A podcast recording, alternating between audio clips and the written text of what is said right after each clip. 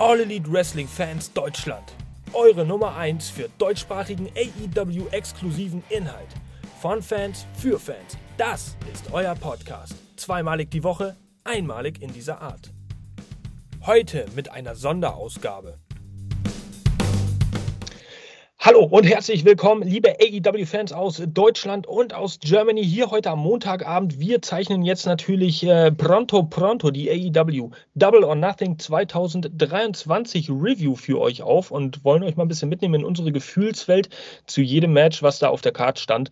Äh, es gab ja einiges, was für Verwunderung sorgte, sowohl im negativen als auch im positiven Sinne. Es gab äh, eine Riesenüberraschung. Es gab auch vieles das, was man erwartet hat. Und das werdet ihr jetzt bei uns hier hören. Ähm, wir haben uns natürlich mal ein bisschen damit auseinandergesetzt und zu dritt äh, reisen wir heute zu diesem Podcast an und wir haben den informativen Rhetoriker Benny mit, wieder mit an Bord. Benny, wie geht's dir? Schön, dass du dabei bist. Ja, danke, danke. Ähm, hallo an alle da draußen, die wieder fleißig zuhören, zuschauen und wieder mit am Start sind. Ähm, ja, mir geht es soweit prima. Ich hoffe, euch beiden geht es auch soweit gut. Ähm, ja, wir hatten ein richtig schönes Pay-per-view-Event von AEW, Double or Nothing und ich fand, der Name ist dem Ganzen auch gerecht geworden. Ja, das sagst du auf jeden Fall. Jetzt ist mir gerade was runtergefallen, aber ich bin schon wieder da. Ähm, ja, Double or Nothing, das ja, sticht gerade bei einem Match heraus. Wenn ihr wissen wollt, welches das ist, dann bleibt auf jeden Fall dran. Denn da war es sprichwörtlich, nee, wortwörtlich sogar, Double und dann Nothing. Also von daher, oh, was das wohl gewesen sein könnte. Liebe Jana, der bissige belgische Kampfhund ist heute wieder mit von der Partie Double or Nothing auch geschaut, auch mit dabei mit der Expertise. Wie geht's dir? Danke, danke. Soweit geht's mir gut. Etwas müde, aber nachher sind wir dann wieder wach, wenn wir hier schön debattieren und diskutieren können. Und wir haben ja auch so einiges geboten bekommen, wo Gesprächsstoff existiert und bin gespannt, wie sehr wir aneinander rasseln. Ja, auf jeden Fall. Ähm, da bin ich auch mal gespannt. Es gibt da ja immer so gewisse, gewisse Eckpunkte, bei denen wir dann irgendwie aneinander äh, ja, anecken. Äh, cool, cool. Bin ich mal gespannt. Es gibt heute keinen Globus. Ja, das ist eigentlich dieses Dynamite-Ritual. Ich weiß, die Enttäuschung ist groß, aber trotzdem möchten wir die Zahlen natürlich ein bisschen nachfüllen. Also es gab äh, laut letztem Stand von WrestleTix, vielen, vielen Dank an WrestleTix äh, da draußen, 10.200 Tickets äh, als ja so gut wie letzte äh, aktuelle Zahl dargestellt, die verkauft wurden von knapp 11.900, 11.800, glaube ich, wenn ich es recht in Erinnerung habe. Wir befinden uns natürlich in Las Vegas, Nevada, in der T-Mobile Arena. Und äh, vielleicht sollte man vorab auch schon sagen, soll natürlich nicht wieder nach Nörgeln klingen, aber es gab einige Aufnahmen von der Hardcam-Seite, die waren sehr leer. Äh, die Hardcam-Seite war wirklich ultra leer in den Oberrängen und das waren keine schlechten Plätze. Also von daher, mh, mm, ja, oftmals der Kameraschwenk rüber auf die gegenüberliegende Seite. Ähm, Im Nachhinein betrachtet könnt ihr da vielleicht nochmal drauf achten. Das äh, aber nur eine kleine Randnotiz, weil die Stimmung in der Halle war an und für sich gut. Die Fans gingen auch gut mit. Und auf alles weitere werden wir jetzt mal zu sprechen kommen hier in dieser Pay-Per-View-Review. Ah. Mann, Mann, Mann. Was haben wir jetzt hingefiebert? Ne? Eineinhalb, zwei Monate Dynamite Review, Kloppe, Kloppe, Kloppe, Woche für Woche reviewed und auch die Themen, die immer anstanden, reviewed, nur damit wir sämtliche Storyline-Aufbauten da auseinandernehmen konnten und analysieren. Und jetzt sollte es also soweit sein. Es hat alles stattgefunden, wie sich das outturnte. Damit fangen wir gleich mal an. Und zwar, ähm, ja, chronologisch, wenn man so möchte mit dem Buy-in, ja, und der Buy-in Free for All, ihr kennt es, YouTube eine Stunde vor äh, regulärem Pay-per-View für alle frei empfangbar und Zuschauer. Da gab es natürlich auch schon ein Match und äh, bei diesem Match, da möchte die liebe Jana sicherlich mal ein paar Takte zu sagen. Da ist nämlich auch, ach, ihr heimlicher Liebling, ihr, ihr, ihr offizieller Liebling ist ja Daniel Garcia, aber ihr heimlicher Liebling Ethan Page mit beteiligt. Der trat nämlich mit den ganz zusammen an gegen die Hardys und Hook. Ja, nimm uns mal mit. Wie hast du dieses Match erlebt hier? Ähm, ich muss von vorneweg sagen, ich habe mit dem Ausgang des Matches gerechnet. Also es ging ja darum, dass wenn die Gruppierung um Ethan verliert, die Rechte am Vertrag an die Hardys übergehen. Kennen wir ja schon von Matt Hardy die Story. Das Match an sich richtig unterhaltsam Äh, super Dynamik dafür, dass es ein Pre-Show-Match war. Es hat also mir persönlich richtig Spaß gemacht. Alle Akteure konnten einen abfeuern. Ja, ich habe auch diese Rumore gehört um Jeff Hardy. Ich persönlich fand auch, er war jetzt nicht on top, aber dafür, dass er so lange nicht im Ring stand, da müssen wir ein bisschen Rücksicht nehmen. Ähm, alle, die jetzt denken würden, so, ich müsste jetzt böse sein, dass Ethan Page verloren hat und äh, auch noch gepinnt wurde. Da muss ich echt sagen, ich bin's gar nicht, weil die Story, die in diesem Match erzählt wurde, hat mir super gut gefallen. Ethan ist sehr, sehr oft auf Hook getroffen und das lässt mich jetzt so ein bisschen hoffen, dass dieser Befreiungsschlag, dass er seinen Vertrag dann wieder für sich zurückgewinnen kann, darin mündet, dass er ein Title-Match gegen Hook bekommt und dann auch vielleicht endlich mal würdiger Träger des Goldes sein darf. Ja, ja, äh, mit Hook wissen sie auch irgendwie nicht wo, wirklich äh, wohin. Jetzt ist er, naja, glücklicher, unglücklicherweise ein getretener Fall irgendwie, dass, dass Isaiah Cassidy durch die Verletzung irgendwie ausgeschaltet war, nicht teilnehmen konnte und dadurch ist Hook nachgerückt, sonst hätten wir ihn beim pay womöglich gar nicht gesehen. Äh, Hook gegen Ethan Page, ja, will ich das sehen? Ich weiß es nicht. Äh, wäre schön für Hook, wäre wär schön für Page, wenn man da jetzt langfristig die mal einbindet in eine Storyline, damit sie auch an Bedeutung gewinnen. Äh, zum Match selbst, was soll ich sagen? Also die Hardys, ehrlich, die, die brauche ich eigentlich nicht, nicht mehr im Ring.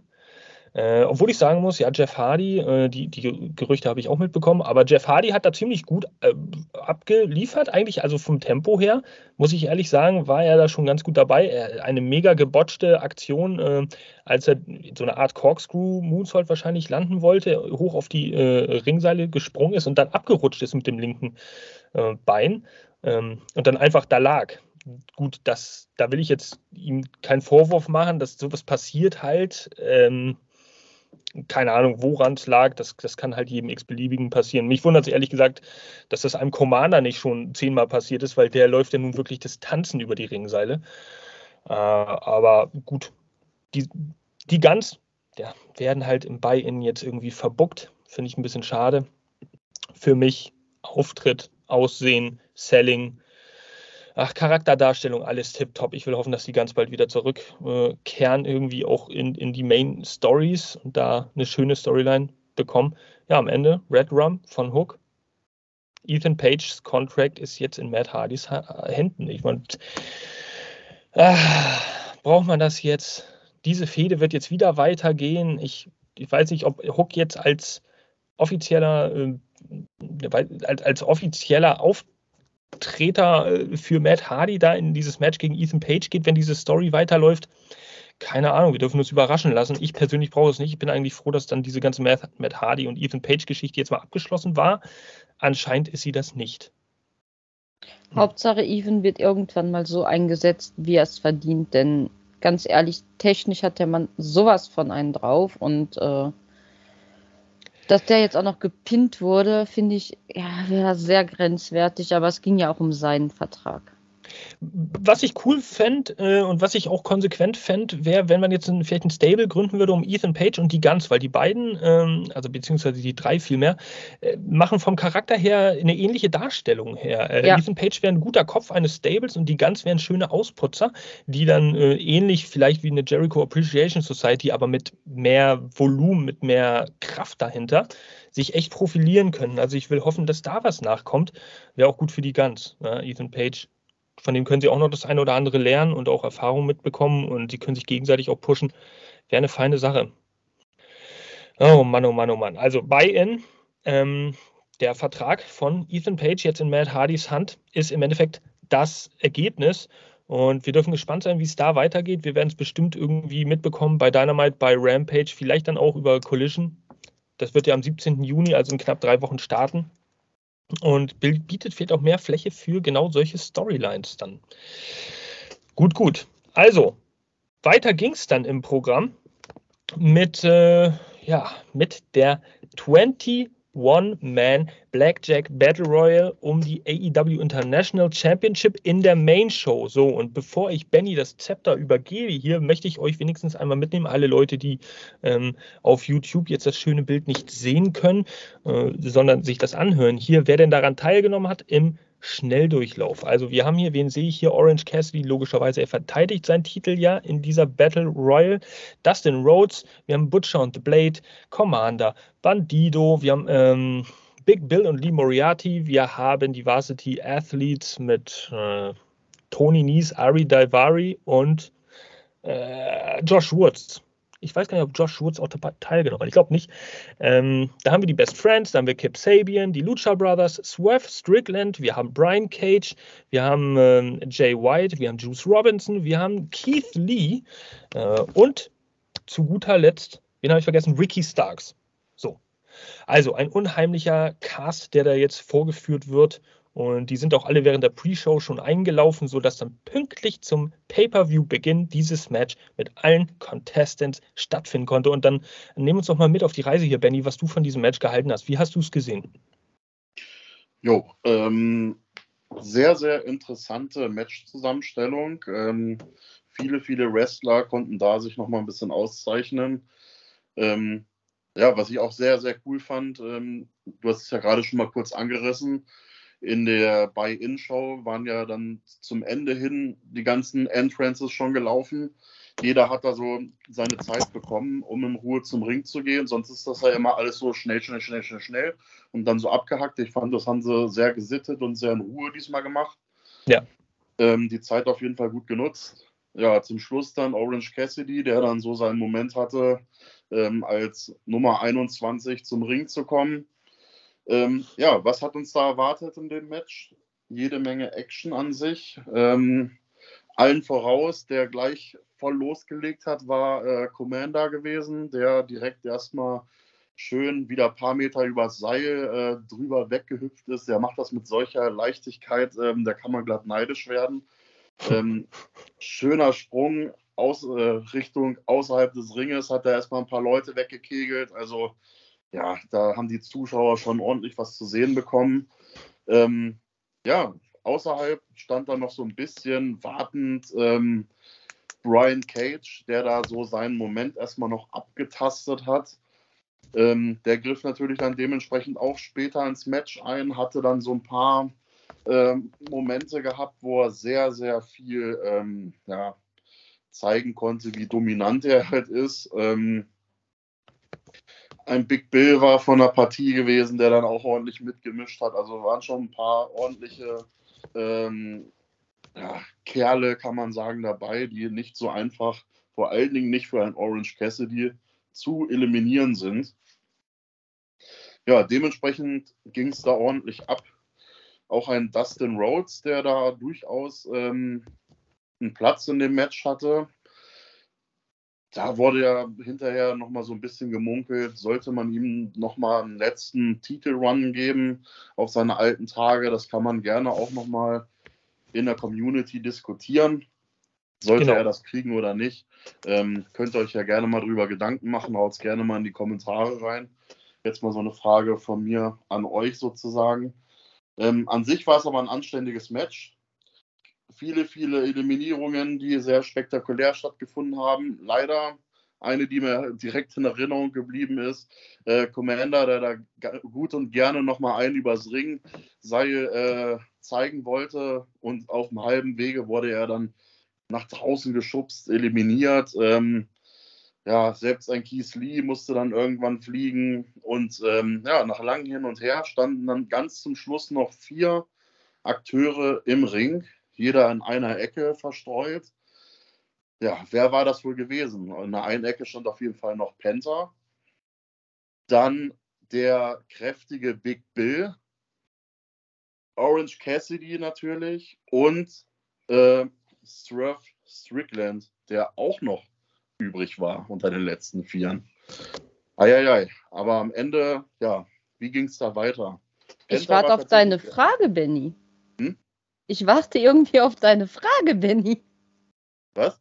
Du hast gesagt, eine Frage an uns zwei, aber ich warte irgendwie auf die Frage. Äh, ich habe doch die Frage an alle gestellt da draußen.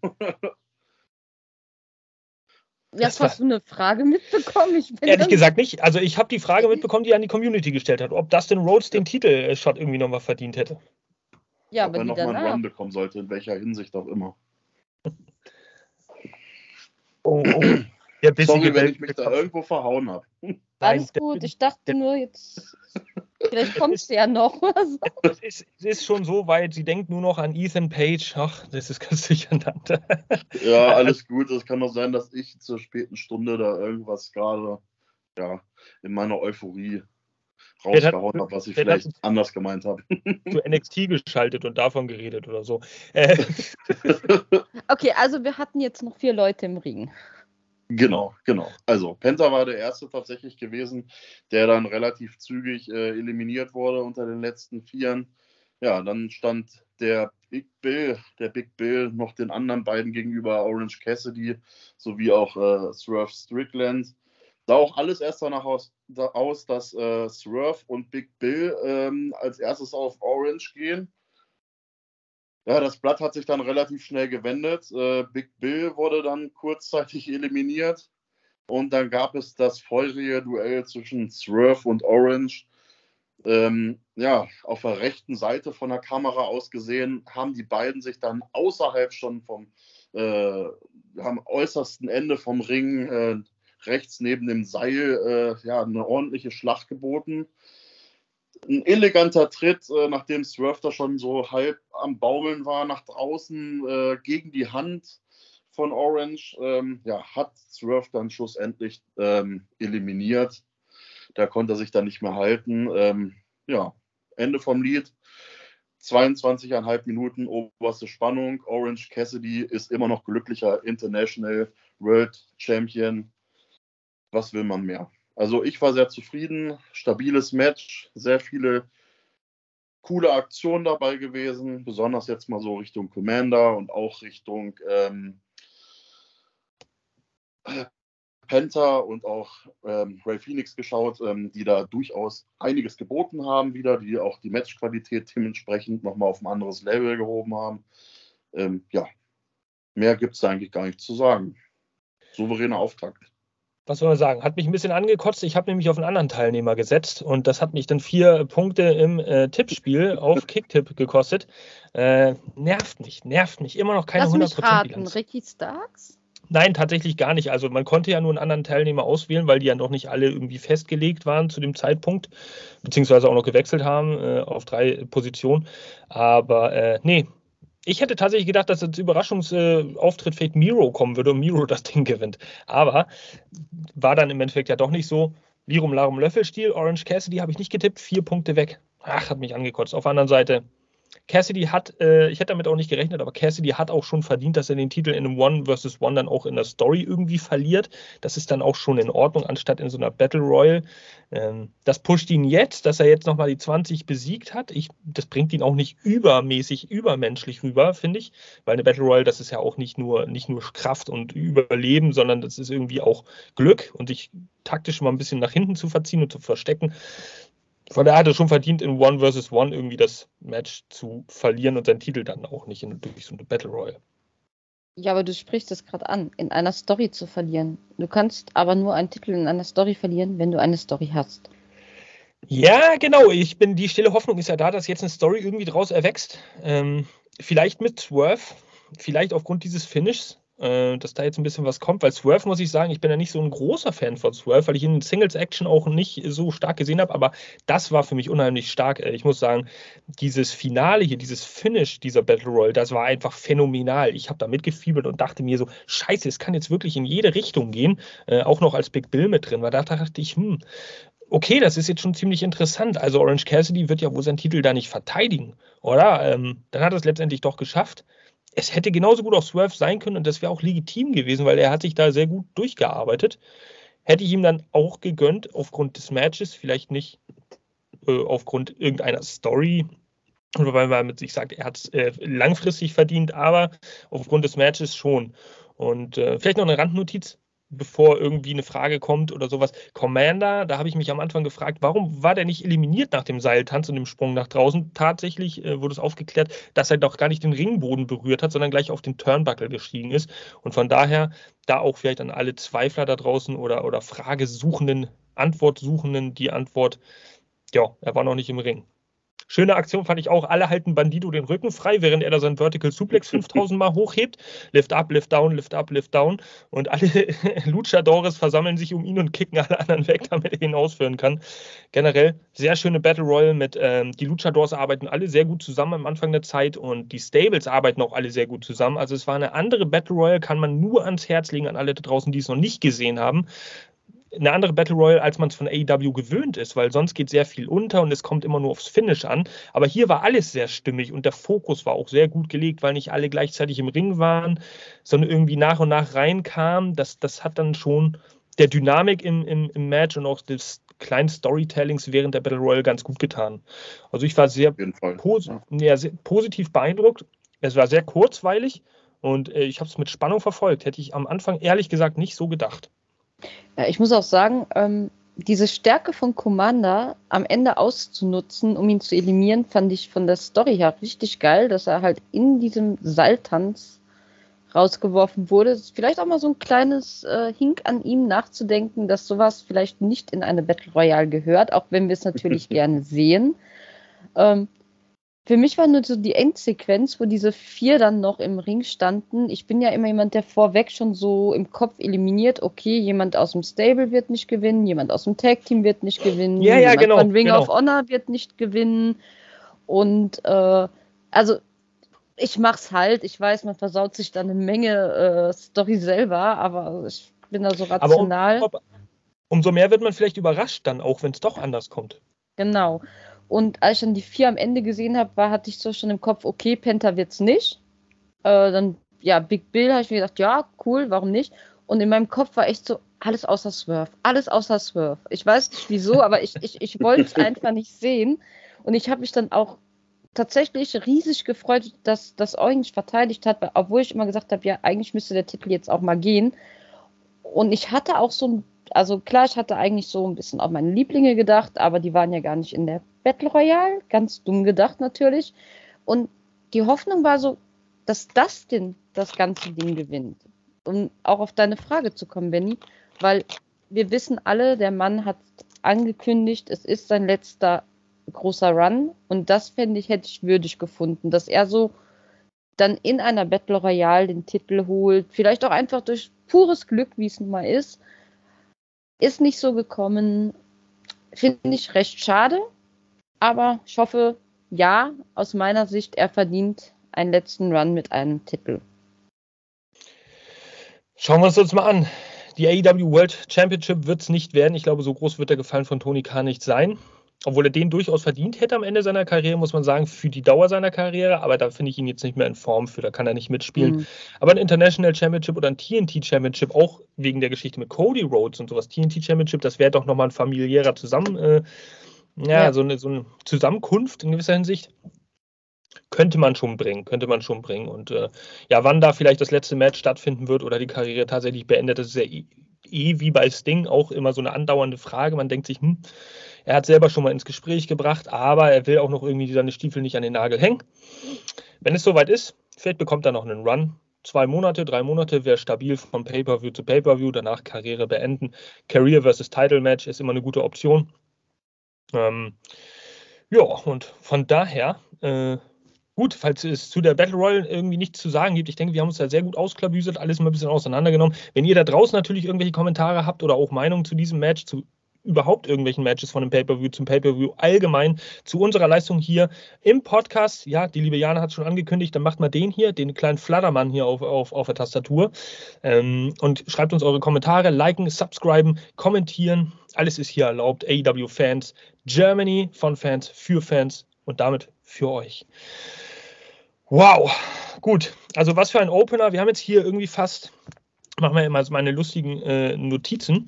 Ähm, fast 14 Minuten unterhalten, nur über, über, über die Battle Royale, aber die war es auch absolut würdig.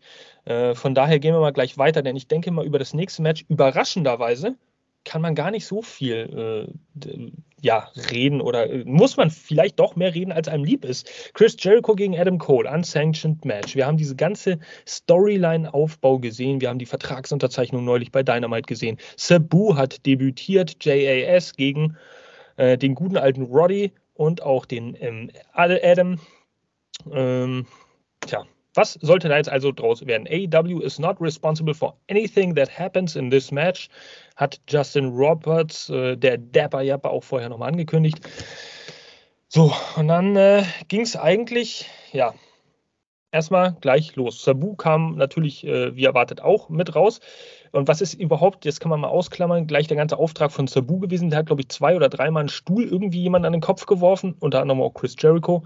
Und dann hat er sich danach auch mehr oder weniger schon gleich mit allen anderen nach dieser großen Massenschlägerei außerhalb des Rings, äh, der man gar nicht durchgeblickt hat, gleich in den Backstage-Bereich Richtung Catering verabschiedet und äh, ja, Tony, where's my check for 200.000 Dollars? Dankeschön für gar nichts.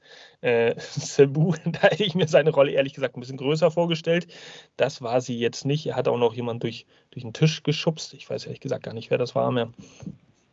Gleich am Anfang dieser Massenschlägerei.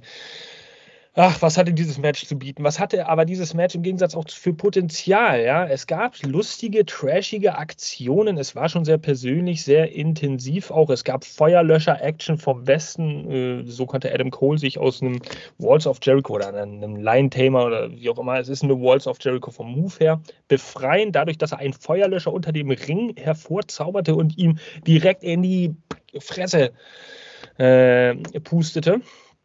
Und äh, ja, das ging ein bisschen hin und her. Der Feuerlöscher war am Ende mehr oder weniger wahrscheinlich auch leer.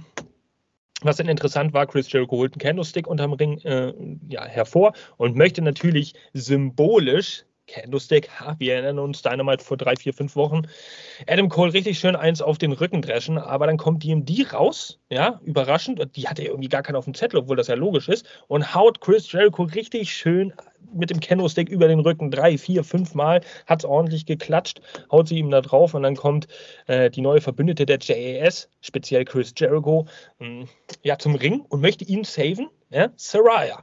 Saraya, die mit DMD natürlich auch ein Hühnchen zu rupfen hat und die hat dann ordentlich von DMD nochmal rein Wein eingeschenkt bekommen. Das heißt, auch die durfte nochmal ordentlich mit Kendo Action äh, da aus der Halle befördert werden, ist dann regelrecht davongelaufen. Ähm, es gab eine ultralange Kette. Ich glaube, wir haben noch nie in einem Wrestling-Match eine so lange Kette gesehen, an deren Enden jeweils äh, äh eine Handschelle dran war. Die haben sie sich beide jeweils natürlich auch nochmal drum gemacht. Und äh, ja, vor zwei Wochen gab es einen Boom im Blumenbeet, den ich dann Blumenbeet getauft habe. Äh, heute gab es dann einen Boom mit Kette, den ich einfach mal Boomette nennen möchte. Ähm, der gute Chris, der musste da schon ein bisschen was einstecken hier mit der Kette. Ja, und dann hat Adam Cole äh, schlussendlich nach diesem Boom sich auf ihn gesetzt, ihn gepammelt, duf, duf, duf, die ganze Zeit ins Gesicht, immer auf den Kopf zielgerichtet, mit der Kette um die Faust, äh, um die Faust rum ähm, ge gemacht. Und äh, ja, dann wurde das Match auf einmal abgebrochen von äh, Aubrey Edwards war es, glaube ich, als Referee. Äh, die hat das Match einfach abgebrochen. Ich weiß nicht, ob das jetzt TKO äh, Regel war oder KO regulär. Ähm, Chris Jericho hat sich da wohl nicht mehr bewegt oder nicht mehr reagiert auf die Ansprachen des Referees, in diesem Fall Aubrey. Und dann hat sie gesagt, okay, finish this match. Und dann hört man auch schon sehr viele Buhrufe. Und äh, durch die Halle ging doch ein Schwall der Enttäuschung. Und ich muss am Ende dieses Matches sagen, dieses Potenzial war unheimlich groß. Ich habe mich auch äh, an dritter Position auf dieses Match gefreut. Ähm, das erste Anarchy, das zweite Four Pillars und dann kam auch schon das Unsanctioned Match. Und es war im Endeffekt für mich dann doch enttäuschend. Absolut, ja. Ja. Dieses Match war, äh, ist leider dem Hype nicht gerecht geworden. Äh, lag auch wirklich daran, durch so Kleinigkeiten, dass Sabu dann nicht mehr aufgetaucht ist. Ich hätte mir gewünscht, dass Sabu da richtig, richtig Chris Jericho nochmal ein, ja, ein, eins aufs Maul haut. Ja, so richtig als Special Enforcer da nochmal eine entscheidende Rolle auch hat und da eingreift. Hat im Endeffekt nichts gebracht. Ähm, verdienter Sieger, selbstverständlich auch der erwartete Sieger, Adam Cole. Dankeschön, äh, lieber Adam, für vier Punkte im Tippspiel. Aber äh, ja, das Match war nicht gut. Und das Ende einfach, es war so nichts. So platt. Ja, so gar nichts. Und es war mir zu kurz. Ich hätte und, und, und einfach nicht intensiv genug. Ja, du hast ein Feuerlöcher und eine Kette und am Anfang sind ein paar Stühle geflogen, aber ich dachte, die ballern sich da jetzt richtig einmal durch quer durch die Halle, von mir aus durchs komplette Publikum und nö. Irgendwie, nö. Ja, das, das, das war es halt wirklich. Dafür, dass diese Fehde wirklich, wirklich im, im wahrsten Sinne des Wortes persönlich geworden ist, äh, durch die Attacken natürlich auf Britt Baker, war das einfach sehr weich gewaschen. Und, also ich äh, finde, Britt hat Chris mehr rangenommen als Adam. Ja, so, sorry, natürlich. aber.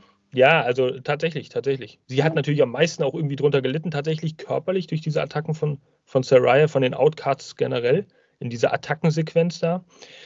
Aber äh, ja, das Match war nicht gut. Ich habe mir da mehr von erhofft. Und das sollte AEW dann in Zukunft irgendwie anders machen. Also wenn Chris Jericho jetzt, und da bin ich wahrscheinlich auch oldschool, aber wenn Chris Jericho da blutüberströmt am Boden gelegen hätte durch die intensiven Waffeneinsätze irgendwie während des Matches und dann gibt es so eine, so eine Schlägerei auf den Kopf und Chris Jericho ist einfach am Ende, dann macht das viel mehr Sinn. Aber bis dahin ist einfach nicht genug passiert, was das hätte rechtfertigen können.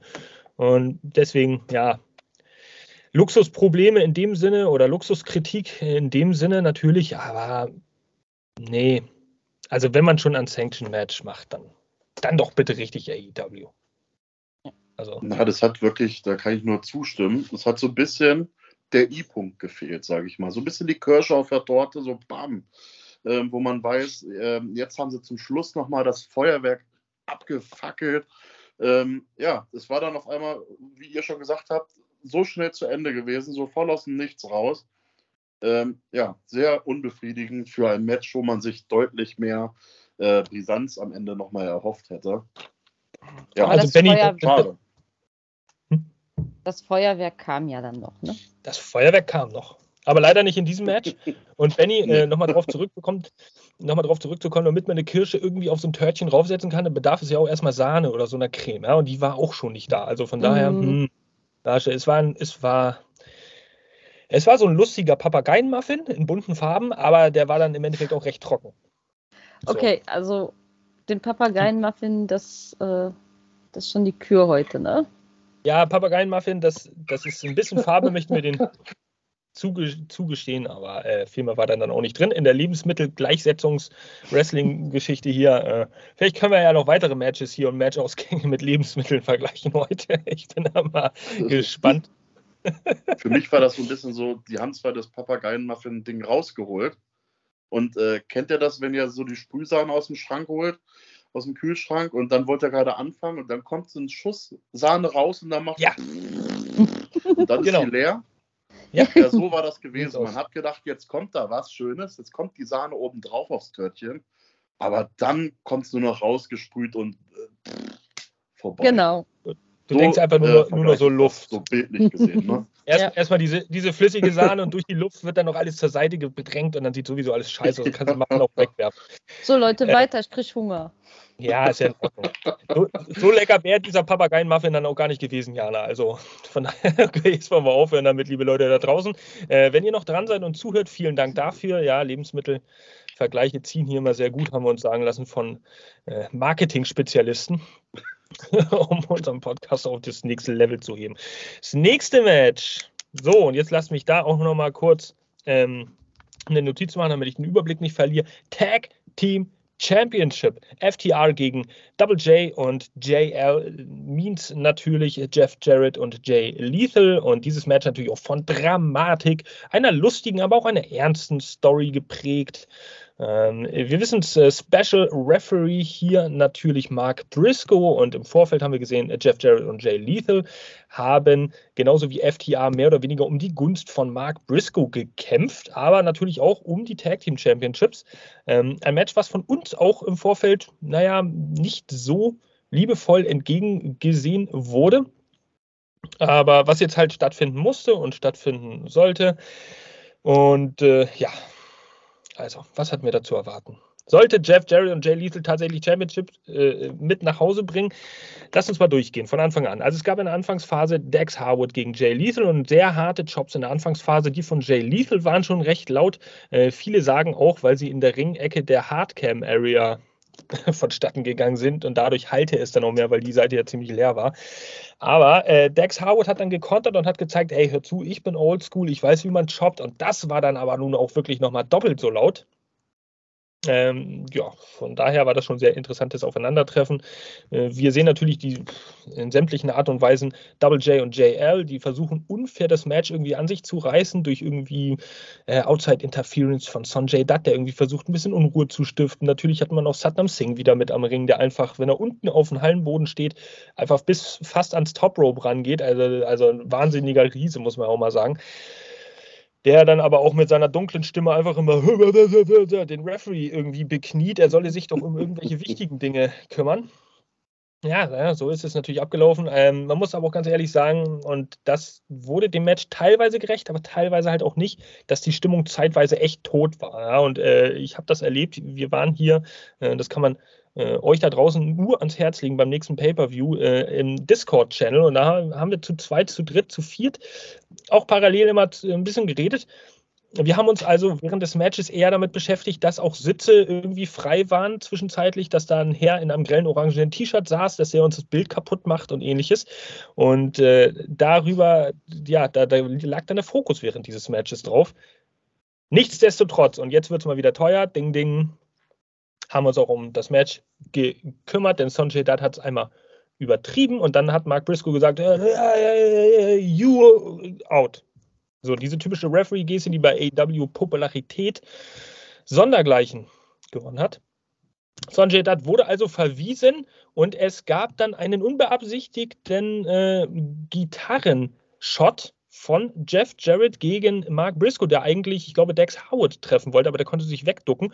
Also, jetzt steht es 1 zu 1 der missglückten Aktion zwischen diesen beiden Tag-Teams gegenüber Mark Briscoe. Und ähm, ja, der, da konnte jetzt natürlich irgendwie keiner was machen.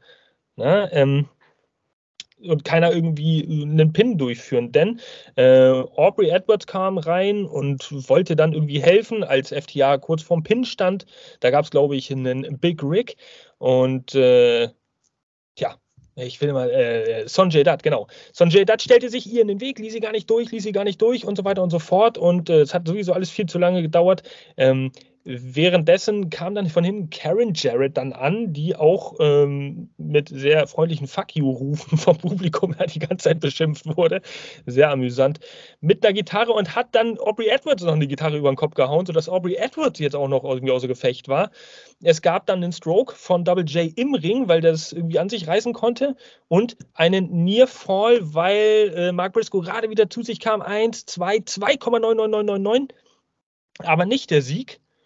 Und äh, im Anschluss daran ja, konnte Jay Lethal ein bisschen aus dem Ring äh, geworfen werden, außer Action, außer Reichweite. Und es gab die Shatter Machine, ja, den Big Rig. Shatter Machine wurde tatsächlich von den Kommentatoren genannt. Und den Sieg, die erfolgreiche Titelverteidigung für FTR an dieser Stelle. So, braucht man großartig über dieses Match reden. Also, ähm, also ich fand es nicht so schlimm wie du. Ich, ich fand es jetzt ehrlich gesagt auch nicht sonderlich schlimm. Es war schon ein bisschen Tumult da, aber äh, zwischenzeitlich ist es halt immer die gleiche Chose. Immer die gleiche Chose hier bei diesem Team von Jeff Jarrett und Jay Lethal. Ja, alle kommen mit zum Ring, irgendjemand wird verwiesen, dann gibt es dann gibt's Tumult, Action. Äh, was soll ich euch sagen? Aber das, wenn wir mal ganz ehrlich sind, im Endeffekt, ich habe ja eigentlich nicht damit gerechnet. FDA hat verteidigt. Damit kann jeder von uns leben. Und es ging ja auch so ein bisschen darum, wo landet jetzt Mark Briscoe am Ende. Und ich fand das super rührend, diese Endsequenz, wie die sich dann einfach wieder in den Arm lagen und Briscoe genau wieder da ist, wo er hingehört, und zwar an die Seite von FTA. Ja, das stimmt schon. Also von, von, dem, von dem Drama, von der Erzählung her war das schon, war das schon gut. Auch schön, dass jetzt in dem entscheidenden Match und nicht im Vorfeld da noch eine Aktion von Jeff Jarrett kam, die missglückt ist, sodass es jetzt quasi even the odds, wie der Ami äh, ja gerne sagt äh, auf Englisch, dafür ausgleichende Gerechtigkeit sorgt. Hat vielleicht Mark Briscoe ein bisschen die Augen geöffnet, ja. Und äh, ja, ich brauchte dieses Match äh, nach wie vor nicht. Es ist okay, Tag Team Championship muss verteidigt werden. Es war auch okay jetzt für diesen Pay-Per-View, reicht jetzt aber auch mit Jeff Jarrett hier erstmal. Und bevor mir jetzt wieder vorgeworfen wird, es gibt hier nur Hater-Rate gegen äh, Jeff Jarrett und Jay Lethal, ja, ich brauche es in diesen Top-Kaliber-Storylines nicht. Haut mir die Acclaimed wieder rein, haut mir die ganz rein. Das sind äh, potenzielle Tag-Teams für die nächsten zehn Jahre. Baut auf sie, baut sie auf. Fertig. Lass die anderen jetzt ein bisschen liegen. Die können immer noch zwischendurch mal eingreifen oder was machen. Hm. Weiß nicht. Habt ihr noch diesem Match irgendwas hinzuzufügen? Ist euch irgendetwas aufgefallen? Irgendwas äh, missfallen? Irgendwas ganz gut aufgestoßen? Also, ich muss im Nachhinein sagen, ich habe Jeff Jarrett sehr verteidigt und deswegen habe ich bei diesem Match auch sehr darauf geachtet, inwiefern er in dieses Match eingegriffen hat. Und ja, er hat eigentlich nichts getan. Also muss ich jetzt im Nachhinein sagen, es war sehr mau seine Beteiligung am Match. Tja. Der Entertainment-Faktor war zwischenzeitlich schon da, aber zwischenzeitlich halt auch nicht. Von daher ist es durchaus ein Match gewesen, bei dem viele sich dann wohl auch Popcorn geholt haben oder ein paar Biere und dann wiedergekommen sind. Das ist nun mal irgendwie der Fall gewesen. Äh, ich berichte ja nur davon, was ich wahrnehmen konnte. Wie seht ihr das da draußen? Habt ihr eine andere Meinung? Schreibt das natürlich in die Kommentare. Ich werde jetzt wieder viel Kritik ernten, aber das ist in Ordnung, denn mein Name ist Mr. Shitstorm und keiner verteilt hier Kritik so gerne und so gut wie ich. Äh, es sei denn, es geht um Brian Danielson, aber da kommen wir später noch zu. Gut, also im Hintergrund sehen wir jetzt mal kurz Bullet Club. Starks Fehde geht weiter. Äh, Ricky Starks hat, äh, ich hab's versprochen, ich hau Jay White und Juice Robinson äh, aus dem Ring und ich habe mein Versprechen wahrgemacht. Da kamen die natürlich, oh, surprise, surprise, der Lock.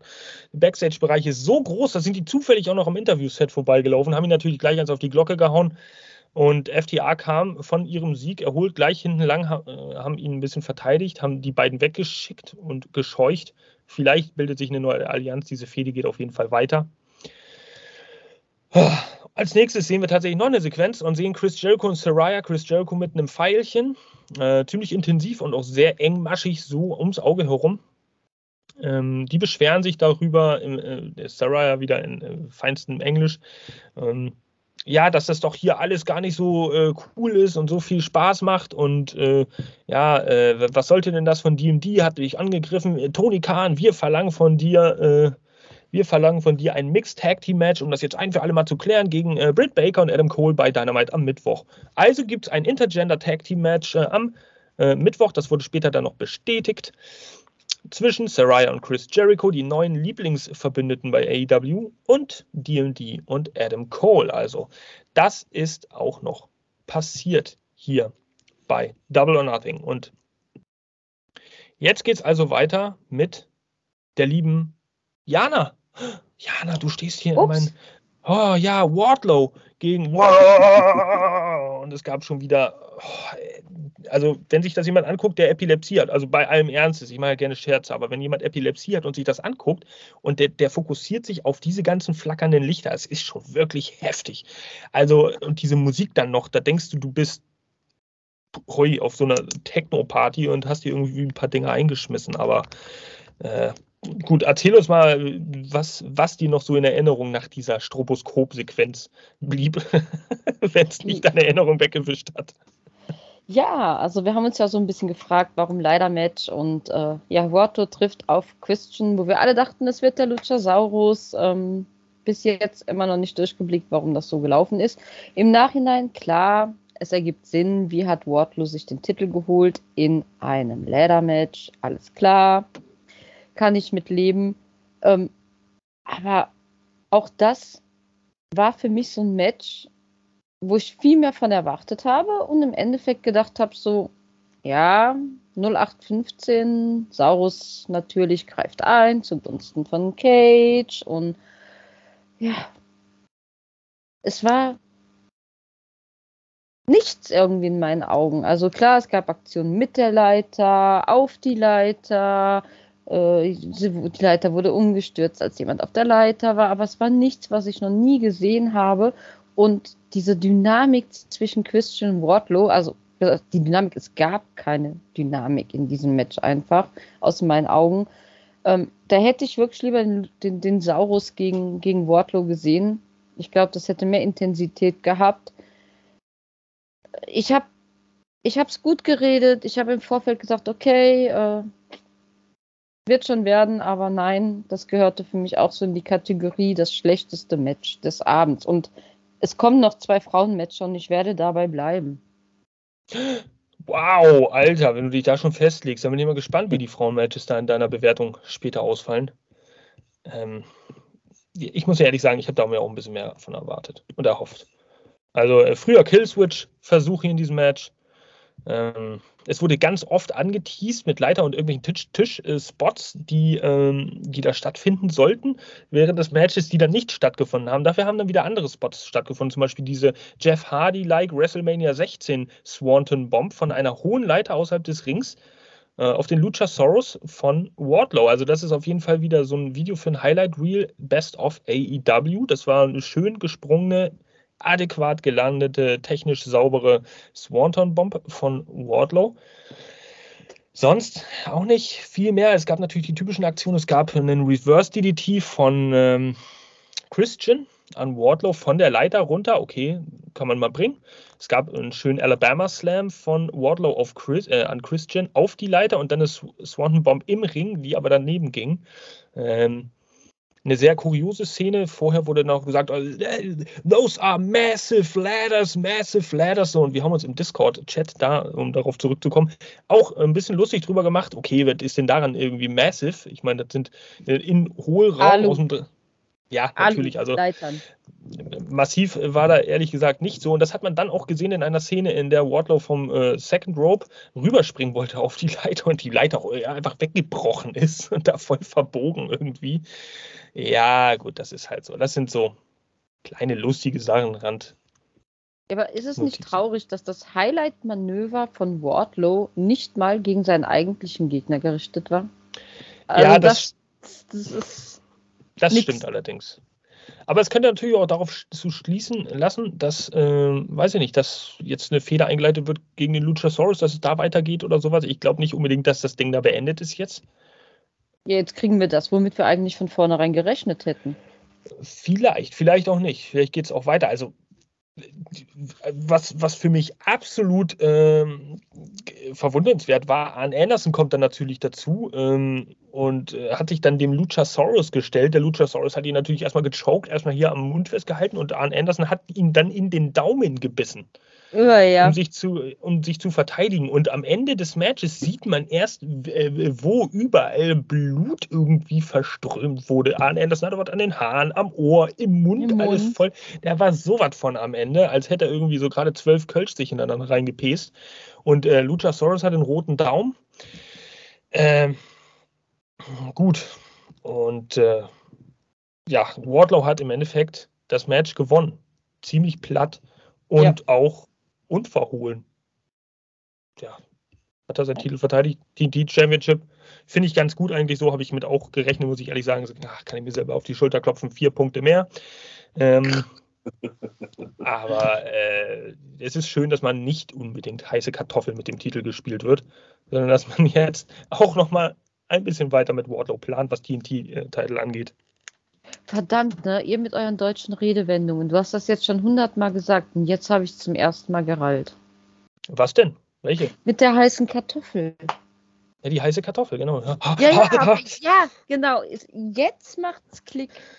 Jetzt macht's Klick, ja, aber irgendwann macht's immer mal Klick. Das ist immer die lustige, das sind immer die lustigen Erklärstunden hier beim AEW äh, Fans Germany Podcast, wenn der eine wieder was vom anderen lernt. Ach, ist das nicht schön. Darum geht es doch. Herzen raus an alle, die was von uns lernen. Wir lernen so viel von euch. Von Fans, für Fans und mit Fans. Ah, gut. Also schließen wir dieses Match auch nochmal ab. Es sei denn, Benny hat da noch irgendwas zu, zu sagen oder Benny sagt einfach, ich komme runter vom Förderband hier, weiter geht's im Text. Ich weiß es nicht. Das Highlight hast du ja schon erwähnt.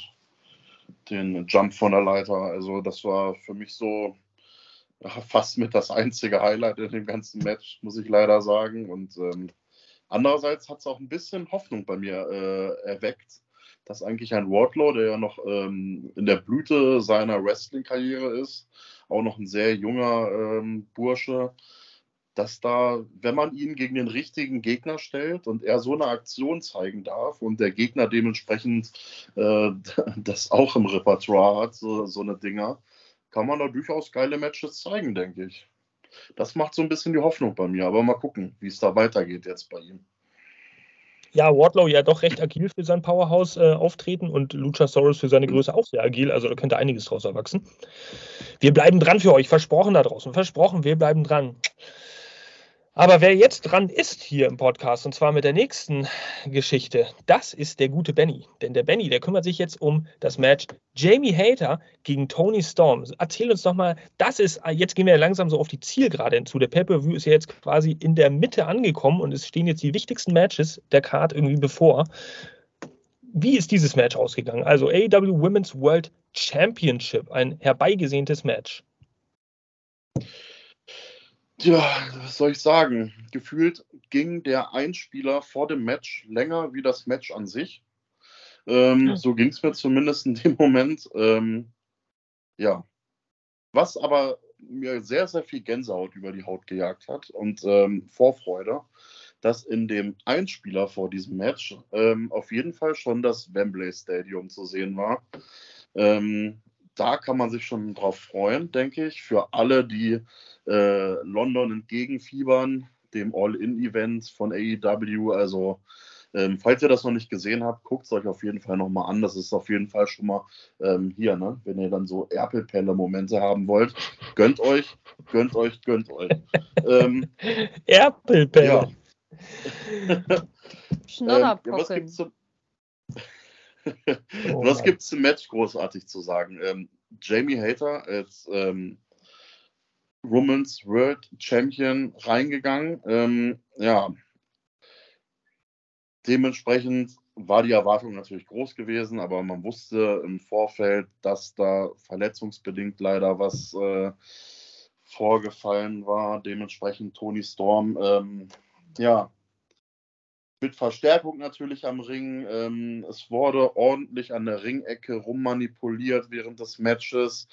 Ähm, dementsprechend, ja, man kann sagen, kurz und schmerzlos. Ich glaube, das ganze Match ging in Summe irgendwie drei Minuten oder so. Das war nicht besonders lang. Ähm, ja, Tony Storm konnte am Ende das Cover durchziehen. One, two, three, vorbei. Der Titel wechselt. Ähm, ja, mehr kann man da leider nicht sagen. Es war ähm, Die, die eine macht den Mund auf vor Müdigkeit, der andere macht den Mund auf vor Überraschung. Ja. Was denn für eine man, Überraschung? Man kann da leider nicht viel zu sagen. Es ist jetzt nun mal so, äh, Tony Storm hat den Titel jetzt aufgrund dessen, weil Jamie Hater halt diese blöde Verletzung halt hat, was sich ja jetzt dadurch bestätigt hat. Ähm, tja. Hm. Also, das ist äh, äh, bitter gewesen, muss ich ehrlich sagen. Und trotzdem war das gucken, Match besser als, als das Leather-Match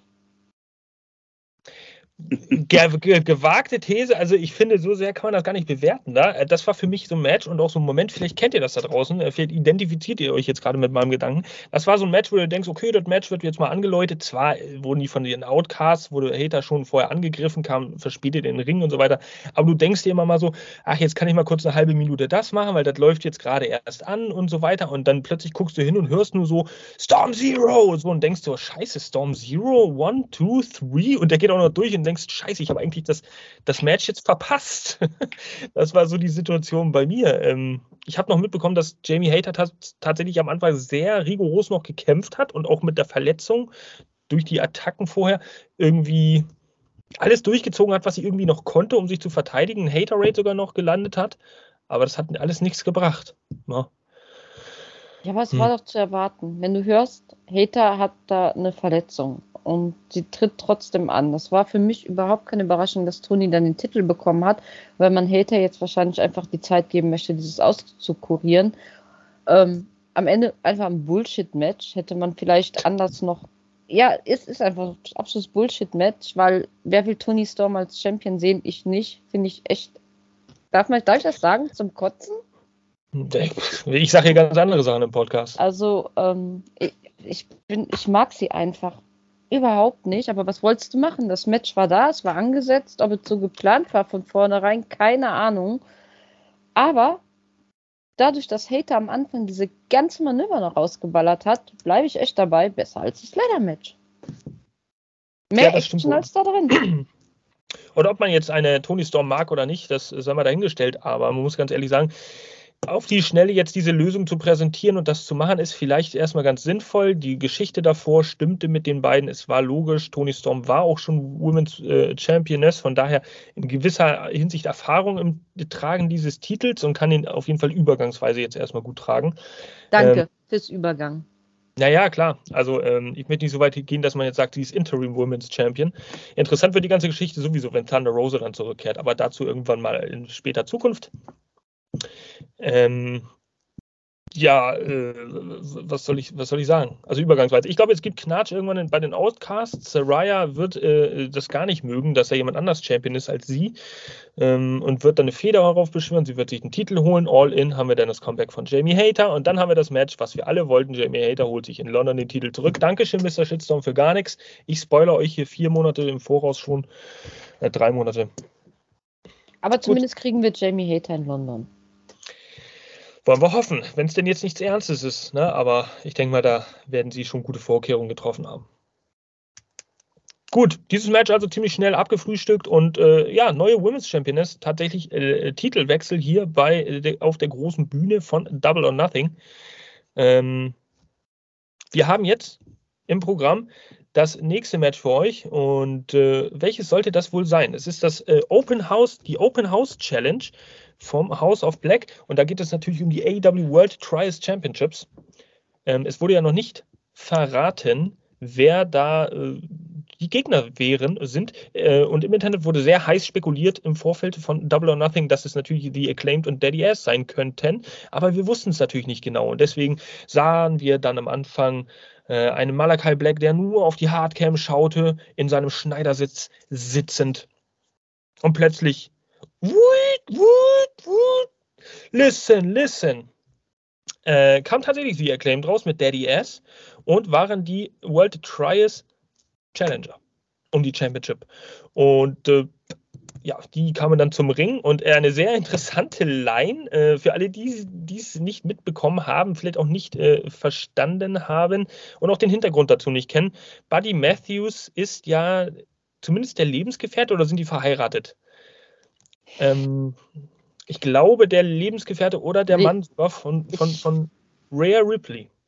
Ich glaube, die sind nicht verheiratet. Auf jeden Fall kuscheln die gerne abends im Bett mal zusammen. Und ja, äh, ja Buddy Matthews und Rhea Ripley äh, schlafen in einem Bett, drücken wir es diplomatisch mal so aus. Und dann hat Max Caster in seinem Rap noch eine schöne Line hinzugefügt. Ich habe die gar nicht mehr richtig auf die Kette gekriegt, dass äh, es ging auf jeden Fall darum, dass äh, Buddy Matthews sich den Rang ablaufen lässt von einem, einem jungen Kind namens Dominic. so, äh, auf das lief es hinaus. Und da gab es natürlich dann die Fans, die da irgendwie gefühlt 15 Sekunden, oh, also diese typischen Reaktionen auf so einen Verse gebracht haben. Und äh, auch da wieder die, die, der Verweis an den Discord-Channel, wo dann alle aufgesprungen sind, hier inklusive mir, und gesagt haben, das hat er jetzt nicht gesagt. Aber er hat, er. Hat gesagt. Oh, gut. Und ich dachte, oh, oh, oh, wenn der Buddy den Max in die Finger kriegt, der kriegt heute richtig Kloppe. Ich glaube, das wird lustig. gut, sollte das Match lustig werden oder nicht? Wir werden es jetzt äh, herausfinden. Interessant zuallererst, wir kennen ja die Open House Challenge Rules vielleicht für euch, für alle, die da draußen neu zusehen, zuhören, nochmal ähm, auf den Punkt gebracht. Es gibt keine 10 Counts außerhalb des Rings, sondern 20 Counts. Es gibt kein Rope Break. Es gibt, ähm, sprich, äh, Escape aus einem Submission Lock durch Ringseilgriff. Äh, es gibt äh, DQ ist weiterhin natürlich aktiviert. Und es gibt eine Dealer's Choice, die die Herausforderer dann irgendwie anwenden können. Sie können sich irgendwas ausdenken und sagen, hey, wir hätten gerne auch nochmal, dass diese Regel zählt. Aber die Dealer's Choice heute war, es gibt keine Dealer's Choice. Also war es ein reguläres Trials-Match mit den äh, House of Black-Regeln. Äh, die erste sehenswerte ja, die erste sehenswerte Situation gab es im Ring, als sich Malachi Black und Anthony Bones gegenüber saßen plötzlich im Schneidersitz face to face und äh, Anthony Bones ihm dann nur so, äh, so diese Scissor-Me-Geste unter die Nase rieb, um ihn aus dem Konzept zu bringen. Ähm, gelang ihm, glaube ich, nicht wirklich so, außer dass er die Aggression raufgezogen hat. Es gab eine schöne Pace im Match, also es war schon ein bisschen was zu sehen. Anthony Bones war da tatsächlich derjenige, der am meisten einstecken musste. Und äh, wir haben zwei Sequenzen gesehen. Ähm, einmal eine Sequenz, in der das House of Black natürlich sich wieder, die, also die übrigen ähm, des House of Blacks sich äh, auf die anderen Tag Team Partner gestürzt haben, sie außerhalb des Rings bearbeitet haben, sodass im Ring alles frei ist für Malakai. Das führte aber noch nicht irgendwie zum Finish. Diese Sequenz gab es dann später noch einmal und das meine ich immer mit House of Black arbeitet und fungiert als Team wirklich sehr gut, weil die anderen beiden jeweils die beiden gegnerischen im Team immer irgendwie aus dem, ja, aus dem Geschehen irgendwie ziehen und dafür sorgen, dass im Ring alles glatt laufen kann. Äh, Malakai, Buddy oder Brody sich dann jeweils den Sieg holt. Und das war heute halt wieder nicht anders, denn äh, House of Black hat dann doch recht bald dominiert in diesem Match. Und äh, es gab dann The End. Ich glaube, der Kick von Malakai Black, der heißt tatsächlich so The End oder T-End oder irgendwie sowas. Wurde zumindest von den Kommentatoren gesagt, dieser massive, hochgesellte Kick. Eins, zwei, drei gegen Daddy S. Und damit hat House of Black die Titel verteidigt. Kurzweiliges Match, Lückenfüller.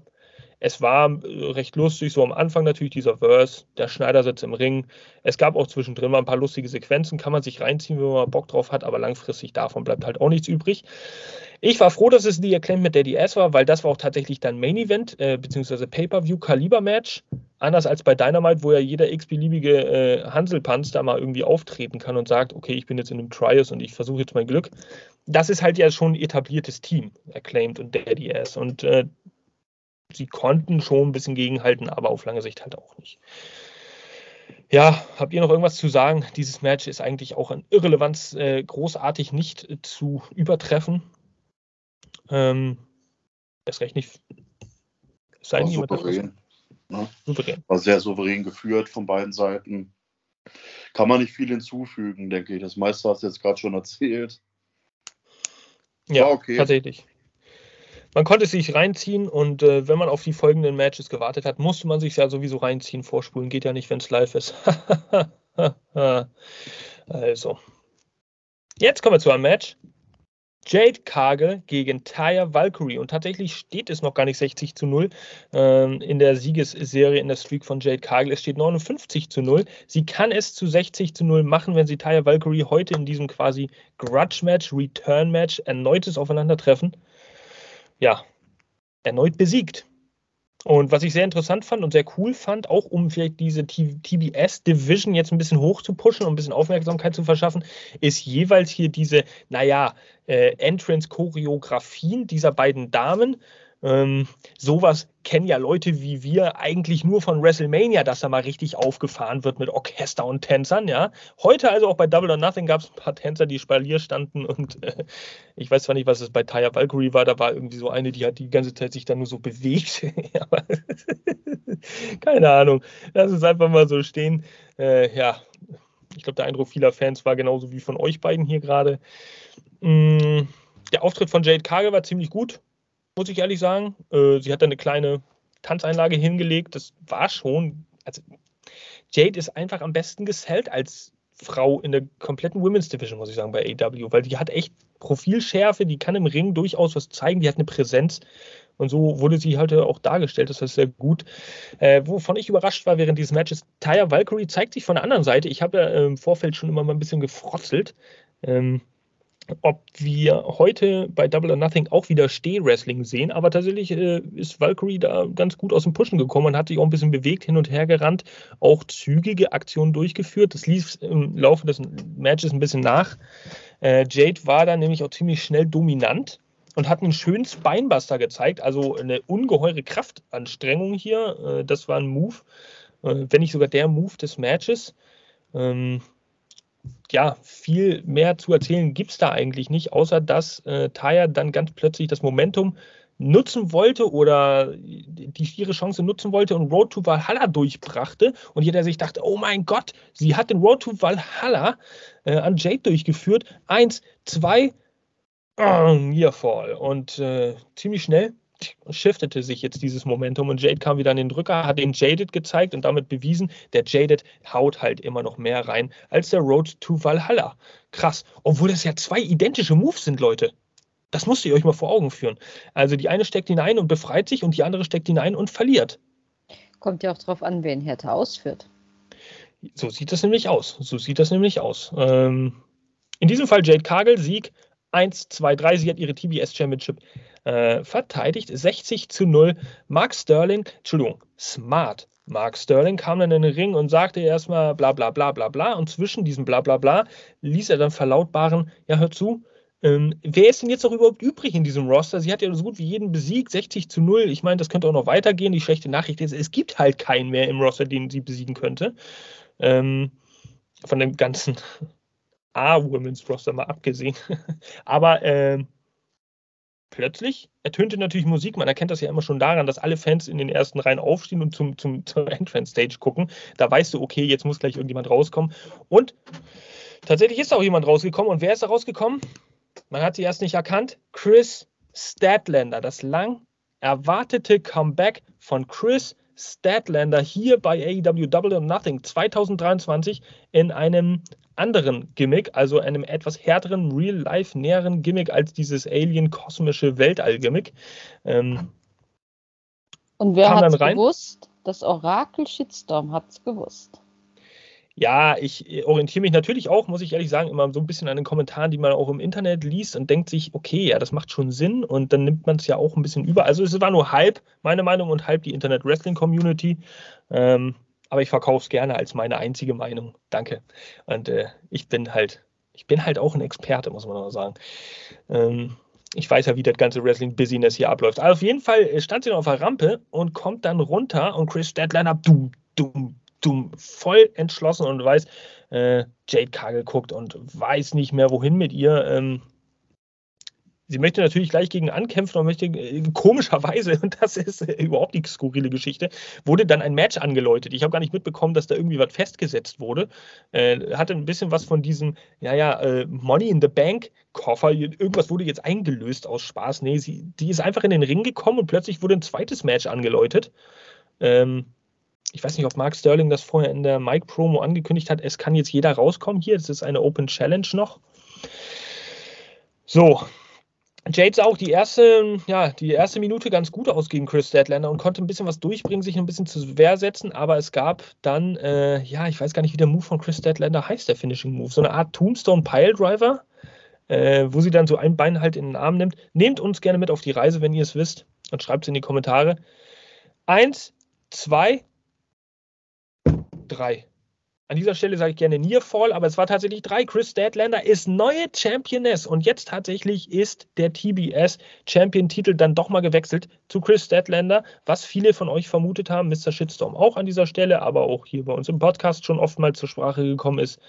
Die Siegesserie ist jetzt bei 60 zu 1. TBS Championship ist jetzt weg. Im, Nachfall, Im Nachhinein wurde noch gesagt, Jade Cargill wird jetzt wahrscheinlich erstmal ein bisschen wegbleiben von AEW und sich eine kleine Pause gönnen. Ähm, krass. Wie habt ihr das erlebt? Also, das ist äh, schick gewesen. Ich hätte jetzt nicht gedacht, dass es so schnell, so abrupt irgendwie kommt und auch jetzt gleich beim Pay-Per-View in einem Match endet, sondern dass da vielleicht mal eine Story aufgebaut wird. Aber Chris Deadlander, absolut dominant. Zurückgekommen, wieder in Action, TBS Championship. Geil. Ein richtig schöner Holy Shit-Moment. Ja. Wir haben zwei Women's Championships an diesem, äh, an diesem Abend und beide wechseln krass. Also äh, Chris Sandleiter, äh, herzlich willkommen back. Äh, Hurtlig, well, welcome back. äh, in, auf jeden Fall bei AEW. Wir freuen uns mal auf die fortlaufende Story. Hoffentlich nicht nur bei Rampage, hoffentlich tatsächlich auch mal bei TBS, bei Dynamite. Hm. Ist ja mal ein TBS Championship. Und ja, ein sehr schöner Moment geiler Momentum, auch um diese Streak zu brechen mit so einem Holy Shit-Moment, weil wir uns ja die ganze Zeit gefragt haben, wer soll kommen, wer soll es jetzt bringen und das dann einfach mal so bam durchzuknallen, glaube ich, war dann auch die intelligenteste Lösung, das dann noch irgendwo zu retten. Ja, jetzt in dem Moment finde ich auch gut und ich finde auch, dass Jade Cargill jetzt nicht schlecht dargestellt wurde durch die Niederlage. Also es war halt einfach so, Chris Statlander hatte gerade die Fans auf der Seite, ist zurückgekommen, die war übermotiviert und Jade Cargill war halt auch geschwächt durch das Match davor. Von daher hat halt irgendwie alles zusammengepasst. Und da merkt man dann, okay, bei aller Kritik, die wir ja auch äußern hier in unserem Podcast oder Analysen, ähm, Storytelling kann sich manchmal auch auf gute Art und Weise verändern, wenn man sich fragt, okay, befinden wir uns eigentlich gerade mit, mit irgendeiner Winning Streak in der Sackgasse? So kann man sie zum Beispiel auch mal außer Kraft setzen. Ja. Cool. Chris Statlander, neue TBS Championess. Und jetzt befinden wir uns auf der Road to Main Event. Denn äh, wir haben uns auch gefragt, was ist äh, eigentlich der Main Event von Double or Nothing? Ist es jetzt das Four Pillars Match oder die, das Anarchy in the Arena Match? Die Antwort sollte jetzt auf dem Fuße folgen, denn äh, als nächstes wurde äh, die Geschichte der Four Pillars eingespielt.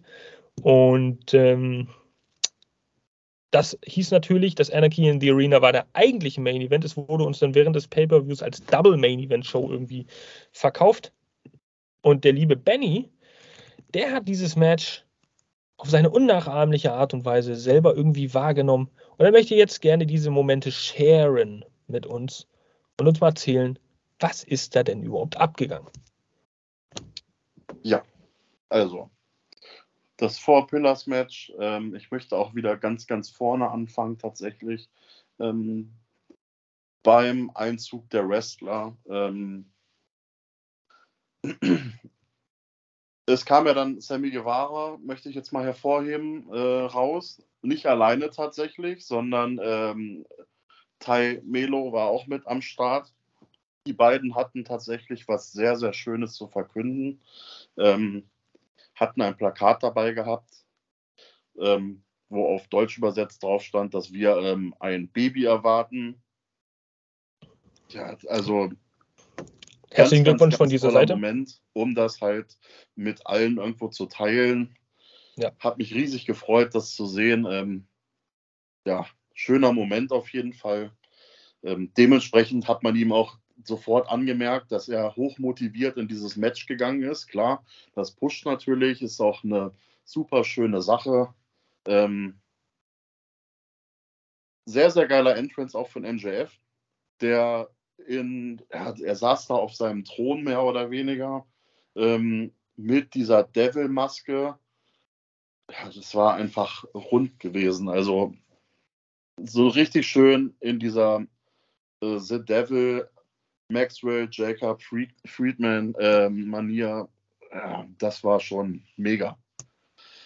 Dementsprechend äh, die Erwartungen von meiner Seite aus waren sehr hoch an das Match. Wir haben mit äh, Jack Perry und natürlich ähm, auch mit Darby Allen ähm, vier Leute jetzt in Summe im Ring stehen, die äh, durchaus ähm, tja, sehr, sehr jung noch sind und die auch hohes Tempo fahren können. Das hat man auch gleich von Anfang an in dem Match gemerkt, fand ich. Ähm, von allen Seiten wurden da Aktionen durchgezogen. Ähm, Im Laufe des Matches hat man dann immer wieder auch den Ansatz gesehen, dass Darby Allen da den Coffin Drop durchziehen wollte. Hat dementsprechend nicht immer ganz geklappt. Ähm, ja, dann sehr, sehr furiose äh, Szene, die ich noch hervorheben wollte. Ähm, der Aufgabeversuch, äh, wo alle vier mehr oder weniger in der Mitte des Rings gelegen haben. Jeder hat da irgendwie so einen ähm, Aufgabegriff hm. angesetzt. Äh, jeder wollte ähm, derjenige sein, der am Ende das heilige Gold mit nach draußen nimmt. Ja, es war sehr, sehr, sehr, sehr, sehr spannend an der Stelle. Ähm, ja, am Ende hat sich das dann so ein bisschen rauskristallisiert. Ähm, ich glaube, Jack Perry war noch da gewesen, der äh, mehr oder weniger MJF davon abgehalten hat, den Titel einzusetzen. Auf einmal stand Jack Perry mit der Wahl, setze ich den Titel jetzt ein gegen Darby Allen oder nicht. Da kam dann tatsächlich seine Vernunft so ein bisschen durch, dass er dann äh, den Titel ja ein bisschen wie so ein Stück Dreck so voll aus dem Ring geschmissen hat. Ähm, ja, da kam wirklich seine vernünftige Art und Weise durch. Ähm, ja, am Ende ging es dann doch sehr schnell. Äh, MJF konnte den Pin durchziehen, ähm, den Titel tatsächlich für sich behalten. Äh, aber alles an sich war es ein sehr, sehr schönes Match gewesen, hat mir sehr, sehr gut gefallen. Ähm, sehr, sehr hohes Tempo, sehr viel Spannung drin gewesen. Klar, man hätte noch so ein i-Tüpfelchen oben drauf packen können, aber an sich fand ich, war es ein gutes Warm-up dann zum Main Event, was uns noch erwarten sollte. Tatsächlich. Also du hast es schon gesagt, äh, coole, coole Entrances. Äh, herzliche Glückwünsche auch von unserem Team, von allen Leuten unserer Community, denke ich mal, übereinstimmt an Sammy Guevara und Ty Mello. Hier ähm, noch ist natürlich irgendwie nicht alles in trockenen Tüchern, aber toi toi toi, wir wollen da nichts heraufbeschwören und schon mal sagen, gut, ist schön, freudiger Moment, danke, dass ihr ihn mit uns geteilt habt, ist eine schöne Sache.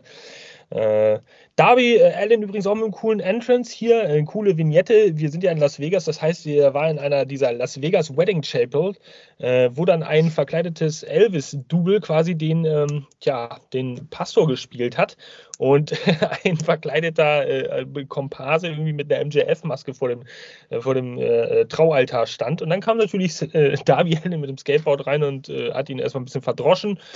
Und äh, Elvis hat ihn dann irgendwie geholfen, ihn zu verpacken und irgendwie wegzutransportieren. Das war eine sehr amüsante Sache, weil auch Darby Allen passend dazu dann später den, äh, zum Ring kam oder ähm, seinen Eintritt feierte in einem Elvis-Kostüm, was dann so abgewandelt wurde, in, in, in der Mischung zwischen Elvis und Darby Allen. Also, das und war sehr cool. Dann mache ich Ding, Ding, Ding für mein Gear of the Pay-Per-View. Definitiv. Also das war, das war ganz geil. Das war sehr schön, diese Mischung zu sehen. Unique auf jeden Fall.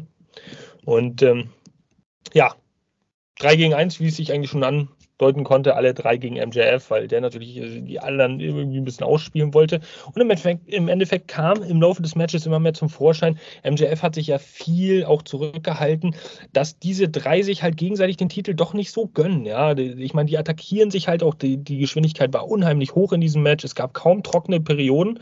Ähm, in diesem Match äh, viel mehr trockene Phasen und ähm, es, war, es war recht kurzweilig. Man blieb wirklich immer dran. Die Spannung war groß. Es war unheimlich eng, dieses Match, obwohl ich niemals während dieses Matches auch nur ein Zweifel hatte, dass MJF den Titel verteidigt. Ähm, aber ich habe es äh, im Vorfeld auch zu, zu, zu Unrecht ein bisschen kritisiert, weil dieses Match war dann wirklich, wirklich gut. Und es hat es hat Spaß gemacht, dazu zu gucken, weil es auch wirklich so eine High-Profile-Aktion waren, Manöver, die da gezeigt wurden und dieses ganze Storytelling während des Matches, das war einfach so genial. MJF kommt während des Matches, als er merkt, ey, ich habe jetzt drei Aktionen eingesteckt, ich bin völlig außer Atem, kam er mit dem Mikrofon in den Ring zu Sammy und hat gesagt, ey, nimm doch einfach das Geld und leg dich hin, denk an dein Baby, du brauchst das Geld. So, und Sammy hat dann auch gesagt, so, okay, okay, ich lege mich hin, für mein Kind tue ich's. Ähm, ich brauche das Geld. War natürlich nur Possum Playing und er hat ihn dann eingerollt, hat aber auch nicht zum Sieg gereicht. Äh, und die Finish-Aktion, ja, es konnten sich alle drei halt nicht äh, einigen jetzt irgendwie. Der eine hat immer den anderen beim Pin, äh, beim Cover viel mehr unterbrochen. Ja, und MJF war wie erwartet der glückliche Nutznießer. Der hat, was im Vorfeld auch schon oft kokettiert wurde, von Darby Allen selbst. Und zwar, er wird es vielleicht, er wird vielleicht dieses Match gewinnen mit einem Headlock Takeover, hat Darby Allen ja zum MJF mehr, mehrmals gesagt. Das hat dann MJF für sich genutzt, indem er den äh, Titel bei einem Coffin Drop, den Darby Allen auf Jack Perry zeigen wollte, dann den Titel schnell auf äh, den guten äh, Jack Jungle Boy Perry gelegt hat. Und äh, ja, also der Impact natürlich umso größer für Jungle Boy. Aber Darby Allen dann natürlich auch was mitgenommen. Ähm, durch den Titeleinsatz und dann gab es einen Headlock Takeover, 1, 2, 3, Match zu Ende. MJF hat den Titel verteidigt. Sehr schöne Erzählung, sehr schönes Match. Zu Recht Main Event, also zumindest eine Hälfte des Main Events. Und äh, das Match hat vieles, was es im Vorfeld äh, an Storyline-Aufbau ein bisschen zu kritisieren gab, rausgeholt. Definitiv. Wie, wie habt ihr es gesehen? Habt ihr noch irgendwelche ergänzenden Punkte dazu? Oder ähm, müsst ihr eure Meinung revidieren in gewisser Hinsicht?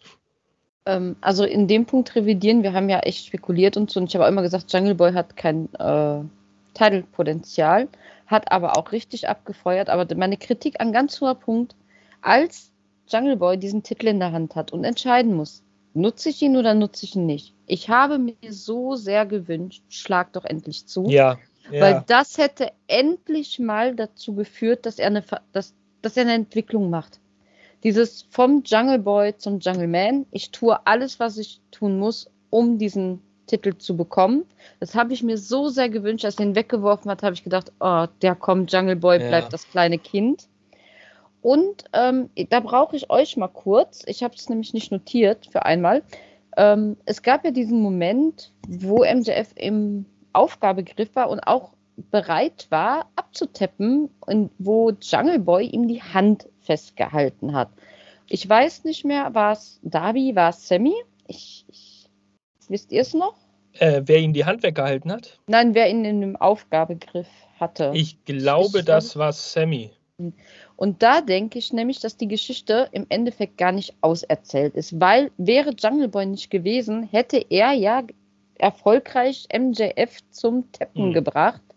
Und da und wenn Sammy war, gerade der, der sich für ihn hinlegen sollte, glaube ich, dass die Story da eventuell sogar weitergehen könnte.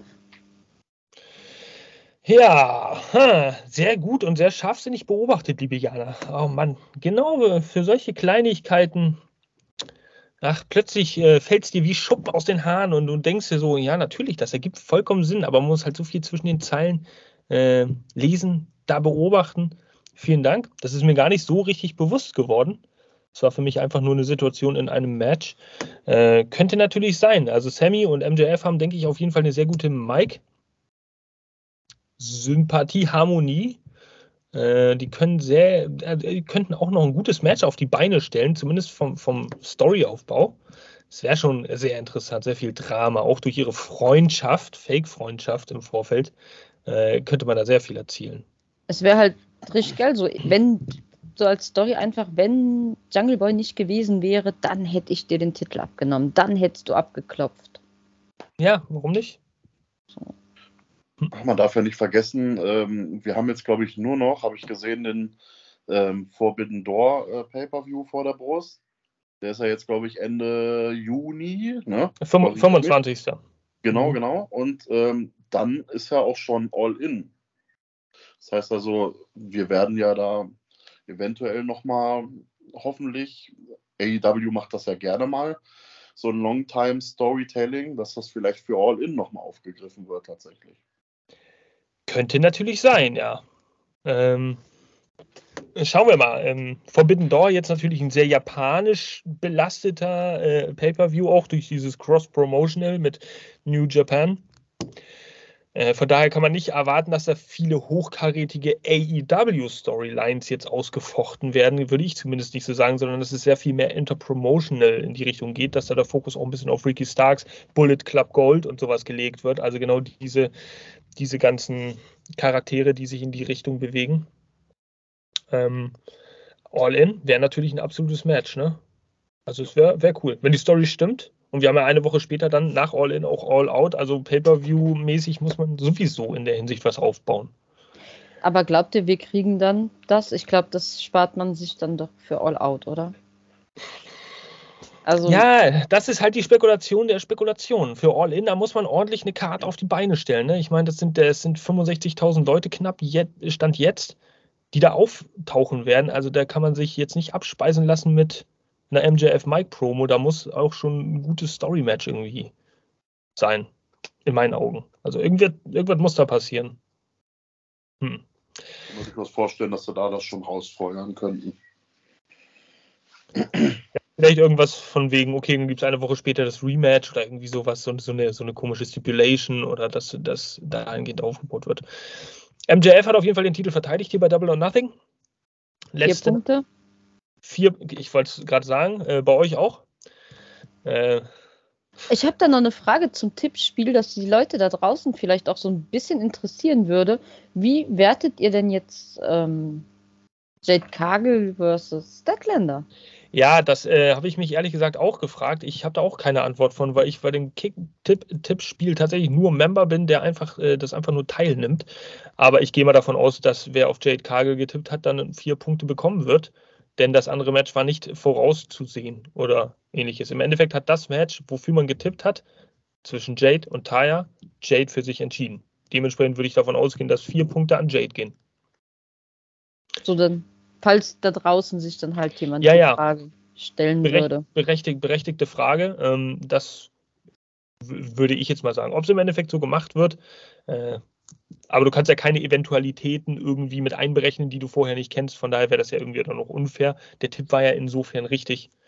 Äh, ja, lassen wir mal den lieben Don entscheiden. Er ist der Mensch mit der Hand über allem und äh, wird sicherlich für eine faire Punkteverteilung sorgen am Ende des Tages.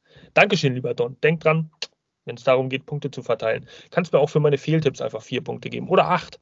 Macht kein Problem. Ähm, gut. MJF weiterhin Champion. Wir sehen also äh, weiterhin die drei äh, übrigen Pillars nicht auf dem Level from the Devil, of the Devil.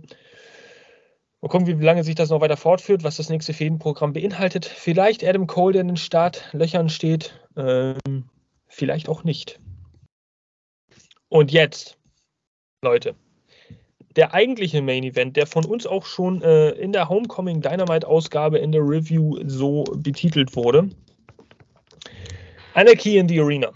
The Elite, Young Bucks, Kenny Omega, Hangman, Adam Page treffen jetzt auf den Blackpool Combat Club, bestehend aus Wheeler Utah, Claudio Castagnoli, John Moxley und Brian Danielson.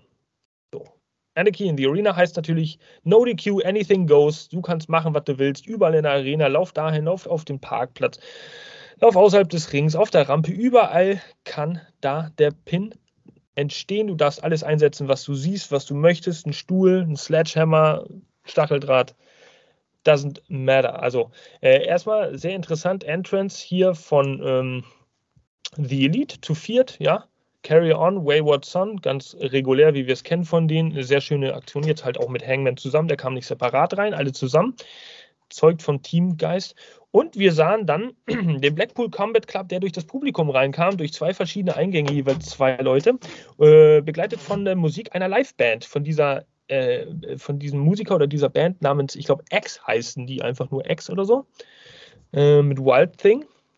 Und äh, haben das performt, dann kamen sie halt runter und das, das Skurrile war, das Match ging dann auch gleich los.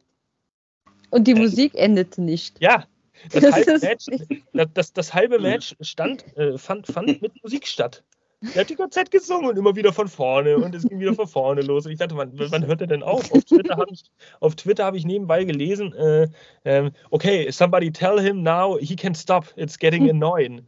Also ja. Äh, nach, nach fünf Minuten hat man sich gedacht, okay, jetzt reicht es auch dann irgendwie. Aber ich muss sagen, das war sehr cool, eine sehr coole Erfahrung, weil die Elite dann nämlich natürlich auch die eintretenden BCC-Member auf den Treppen angefangen, äh, abgefangen haben und gleich attackiert haben. Und die Musik lief halt die ganze Zeit im Hintergrund. Und wir sehen da einen Brian Danielson, der von Hangman Adam Page irgendwie so diese, diesen Treppen, wie heißt das denn hier? Wo Geländer. Ja, also am Hand, genau, am Handlauf runterzieht und der andere kriegt so einen Mülltonnendeckel ins Gesicht und dahinter läuft die ganze Zeit diese Musik. Man hat sich ein bisschen gefühlt wie in so einem Psycho-Horror-Thriller, ähm, als ob das so eine Foltermethode ist das Ganze wurde dann auch noch auf den absoluten Höhepunkt gebracht, äh, denn jeder, jeder, wirklich jeder auf dieser Welt hat natürlich gedacht, äh, nicht nur, dass John Moxley der Erste ist, der blutet, sondern auch, äh, wie lange dauert es, bis John Moxley blutet. Es hat tatsächlich gedauert, 7 Minuten 49, wir haben da eine Stoppuhr angemacht. Ähm, für alle, die es interessiert, viel interessanter ist, dass während die Musik dann noch lief und alles sich Richtung Ring wieder äh, bewegt hat, dass dann irgendwie Claudio diesen Ringrichter in der Hand hat und ihn Richtung Kamera schleppt und der Ringrichter hat halt geblutet. Und du denkst so, was, was geht denn da ab? Also, wie ist denn das zustande gekommen? Der Ringrichter blutet jetzt vom Kopf her, hat er irgendwie so, so, so, eine, so eine offene Wunde und wie skurril, wie absurd feinstes, feinstes, feinstes, feinstes Trash-Wrestling hier im, im, wahrsten Sinne des Wortes ist. Also, äh, wenn man sich das als nüchterner, neutraler Zuschauer so angeguckt hat, ohne da irgendwie viel am Hut zu haben mit Storytelling, dem Aufbau, hätte man sich gedacht, ja, das ist ja eigentlich echt unterhaltsam. Ne? Aber wenn ich mir jetzt das als Fan angucke, der die ganzen letzten Wochen so verfolgt hat, und da ist ja unheimlich viel Vorgeschichte über die letzten acht Wochen auch gewesen, mit sämtlichen Leuten, die ins Krankenhaus gefahren wurden. Don Callis betrügt Kenny Omega. Wir haben diese ganze Schraubenzieher-Attacke. Wir haben das Match Omega gegen Moxley im Steel Cage. Es ist sehr persönlich, sehr hart, gewalttätig, blutend und, und äh, was man noch alles so an Adjektiven benutzen kann, ähm, vonstatten gegangen. dafür war das dann schon fast ein bisschen zu lässig und zu lustig in der Anfangsphase. Ja, auch ja. wie, wie Hangman diese, diese Augenklappe abnimmt und rüberwirft und dann diesen Schraubenzieher in der Hand hat und den brauchst du gleich, die, brauchst du gleich selber. So. das war auch eine coole es war, es war eine coole Aktion, aber es war auch halt ein bisschen, es war ein bisschen Klamauk. Es ist ein aber bisschen so wie. Hm? Geil auch diese Aktion halt, du hast es angesprochen, die Musik hört einfach nicht auf. Und dann gibt es diesen Kick gegen den Sänger, damit er endlich die Brabbel hält. Und du siehst diesen Schlagzeuger, der einfach noch weiter und weiter und ja. weiter auf. Geil. Das ist so geil. Ja, geil. das Match, das Geschehen hat sich äh, teilweise dann auch auf die Rampe nämlich erweitert und dann gab es natürlich eine Super Kick Party von den Young Bucks, die den dann einfach niederstreckten, weil der dann irgendwie, der Sänger hat dann halt auch so sein T-Shirt gezeigt, äh, Be Real und hat natürlich seine Sympathie für den BCC gezeigt. Gefiel den Bucks nicht so wirklich. Super Kick. Und das war's dann. Es gab da draußen, plötzlich tauchte da ein, ähm, ein Spielchip, ein überdimensional großer Spielchip draußen auf, äh, Moxley gegen Omega draußen in, in, neben der Rampe unten. Ähm, da wurde Omega draufgeworfen und dann drehte Moxley das um. Da war irgendwie so ein Stacheldrahtbett äh, draufgeklebt, teilweise auch mit Glassplittern und so weiter, wenn ich es richtig gesehen habe. Also so ein, so ein Moxley-Brett, möchte ich das einfach mal nennen, wurde da hinten draufgeklebt. Und ähm, da haben die beiden sich dann natürlich mal gegenseitig ein bisschen dran verlustiert. Äh, das war schon, das war schon eine sehr coole Sache. Plötzlich schaltet man wieder in den Ring, die Kamera kam gar nicht hinterher. Währenddessen ist natürlich Matt Jackson mit Claudio Castagnoli irgendwie die Treppe hoch durch ein Treppen, Treppenhaus hinten in den Parking-Lot. Dann gab es da auch noch einen Piledriver auf dem Pickup-Truck hinten auf, auf die Ladefläche und Claudio Castagnoli kam dann wieder zurück im Ring und plötzlich sieht man im Ring, wie Adam Cole einen Laubbläser in der Hand hält und damit irgendwie jemanden eins überhaut. Ich glaube, Wheeler Utah äh, nicht Adam Cole, sorry, äh, Adam Page, äh, mit einem Laubbläser eins übernudelt. Also es ist so skurril. Es, dann natürlich die, die Szene der Szene, dieser Exploding Superkick, wer später mal auf die Schuhe von, ich glaube, Nick Jackson geguckt hat, ähm, wird dann gesehen haben, dass da so eine ganz kleine äh, ja, Pyro Kanone oder irgendwas befestigt dran war. Es gab einen Superkick gegen John Moxley und plötzlich sprühte da Feuerwerk, so eine Fontäne aus dem Schuf von, von Jackson. Also eine sehr lustige, sehr, auch sehr coole Aktion, die ich so noch nicht gesehen habe. Da lassen sich immer was einfallen. Ne? Und dann wurde es ernst. Denn bei allem Klamauk und allem Lustigen, natürlich haben alle irgendwie durcheinander auch ein bisschen geblutet und das, äh, sagen wir, äh, überhaupt gar nicht erwähnt ähm, tauchte dann plötzlich Don Callis auf, der im Kommentatorenpult war, er mischte sich ein bisschen ein. Und wer kam in den Ring und attackierte dann, ich glaube, John Moxley oder Kenny Omega, Kenny Omega, glaube ich. Das war der gute Konosuke Takeshita, der sich dann entpuppte als, weiß ich nicht, neuestes BCC-Member, als zu Don Callis zugehörig oder einfach nur hat er gegen die Elite geturnt, Heel-Turn? Ähm, Böse? Also für mich sah es so aus, als wollte der BCC mit Konuske nichts zu tun haben. Also die, Don Callis stand ja immer da, hat so den Arm am Ende so hochgehoben ja. und die anderen vier haben sich immer davor gestellt und ihre Arme hochgerissen. Also für mich sah das so ein bisschen aus wie, Alter, was willst du hier? Wir hätten es auch ohne dich geschafft. Wir können, wir können also davon ausgehen, dass Don Callis nicht zum BCC turnt und dass auch Konosuke Takeshita wahrscheinlich nicht zum BCC turnt, weil dafür haben sie separat gefeiert. Also sie waren jetzt nicht alle zusammen und haben sich umarmt. Äh, der BCC draußen zu viert, wie gesagt, sich auch ein bisschen verwundert oder sowas, haben sich halt gefeiert, dass sie gewonnen haben, denn das Match ging im Endeffekt dann an den BCC. Äh, und Konosuke Takeshita hat sich an die Seite von Don Callis gestellt. Tja, und das war dann im Großen und Ganzen dieses Anarchy in the Arena Match. Auf jeden Fall sehenswert, lustig. Allein schon, wer auf Musik und Wrestling steht und das das halbe Match lang ähm, und dann fehlt noch auf schlechte Horrorfilme, der hat hier eigentlich ein Komplettpaket gefunden bei Double or Nothing. Geil. Also schöner, schöner Main Event. Also komödiantischer kannst du so ein brutales Ding doch gar nicht auf die Beine stellen. Also das war ja. so eine Mischung aus ich weiß nicht, ob ich lachen oder schreien soll, aber geil. So, so eine schöne Form, Brutalität abzuschwächen und trotzdem zu zeigen, Bombe. Speziell speziell die letzten drei Matches dieser Card des Pay-Per-Views, ja, also äh, Kagel gegen Valkyrie mit reingenommen, wegen des Comebacks von Chris Statlander, die haben unheimlich viel an der Card herummanövriert und äh, die Sternezahl der Bewertung in meinen Augen nach oben gehoben, weil auch Anarchy in the Arena im Gegensatz zu dem Four-Pillar-Match, was ja sehr seriös auch aufgezogen wurde und sehr high-profile-mäßig, dann einen ganz anderen Stil dargestellt hat. Also du hattest wirklich zwei verschiedene Main-Events für jeden Geschmack was dabei. Lustig, trashig, hochanspruchsvoll. Ähm, es war wirklich für alle was dabei. Ja, und an der Stelle, ich möchte es gerne einmal hervorheben und alle Brian Danielson-Fans dürfen jetzt ganz groß die Ohren spitzen. In diesem Stable, ich habe immer gedacht, was macht der da? Er hat seine Daseinsberechtigung. Dieses Stable tut ihm unheimlich gut.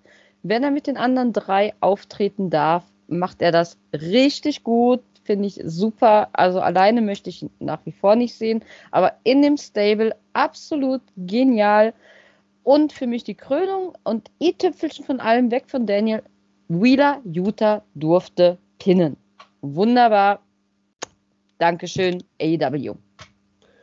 Stimmt, das war ja häufiger Kritikpunkt in den letzten Wochen bei dir, dass gerade Wheeler Utah oftmals bei solchen Matches dann gepinnt wird, auch in Tag Team Matches mit Claudio zusammen. Äh, wo du dir ja dann immer nur die Frage gestellt hast, warum? Warum lässt man denn einen Wheeler jetzt pinnen?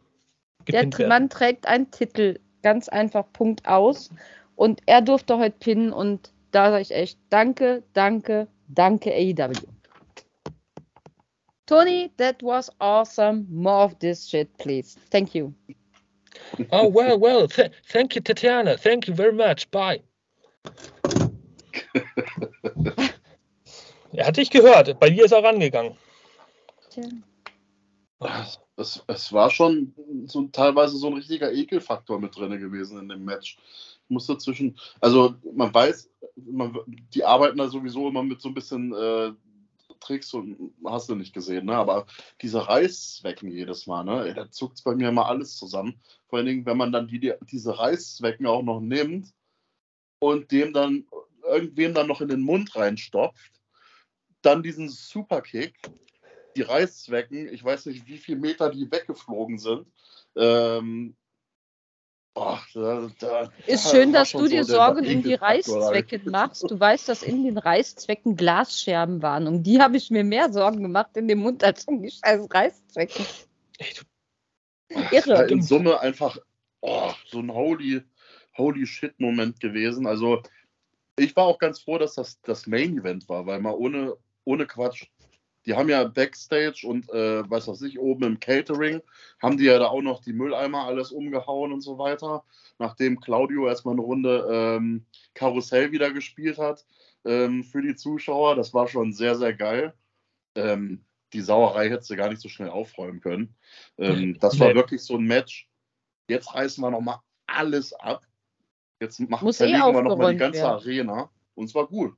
Also das hat mir nochmal so ein bisschen, ähm, ja, wie du gerade schon gesagt hast, es hat die letzten drei Matches haben wirklich ähm, diesen Pay-per-View nochmal wirklich ähm, so die Spitze oh. sozusagen aufgesetzt und dadurch ähm, war das für mich auch ein Top-Pay-per-View gewesen.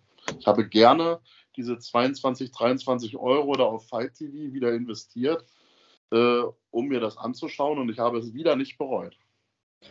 Und auch ganz ehrlich, wer so, ich meine, wir gucken es, wenn wir können, nachts.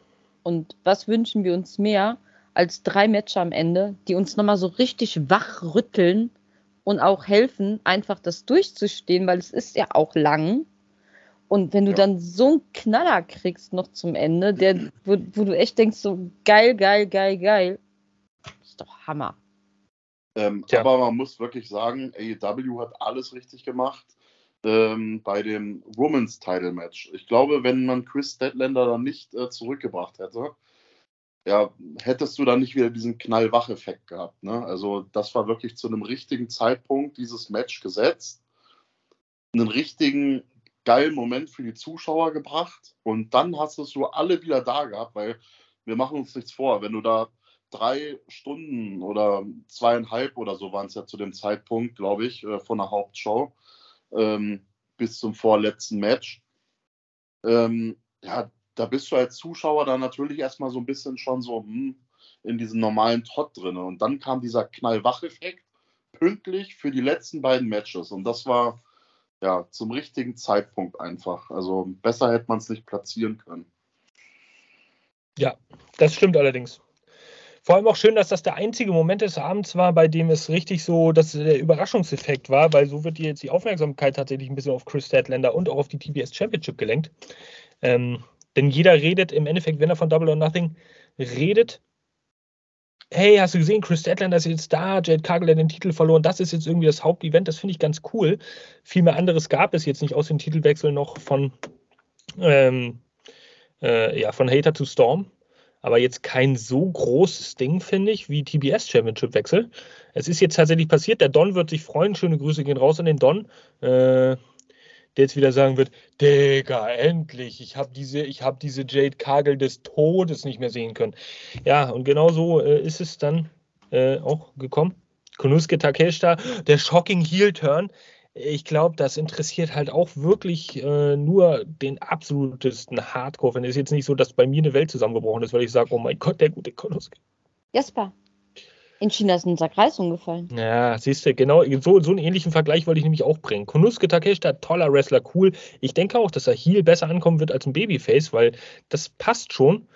Aber es ist jetzt auch nicht so, dass ich sage, oh mein Gott, meine Weltanschauung hat sich jetzt verändert, weil Kunuske Takesha bei Double or Nothing Heel geturnt ist und die Elite angegriffen hat. Aber wir wollen jetzt nicht auf so einer negativen Note diesen Pay-Per-View ausklingen lassen. Es waren schon ordentliche Matches, teilweise ordentlich geplante und dann aber doch nicht so gut durchgeführte Matches. Also es gab beides hier. Äh, Frustration gab es tatsächlich ein bisschen, aber es gab auch vieles zum sich wundern, zum sich freuen, kurzweilige Sachen, coole Storyline, äh, Enderzählungen, und wir dürfen gespannt sein. Am Donnerstag, wie es also bei, ähm, wenn es um unsere nächste Dynamite Review geht, wie es halt bei der nächsten Dynamite Ausgabe weiterging.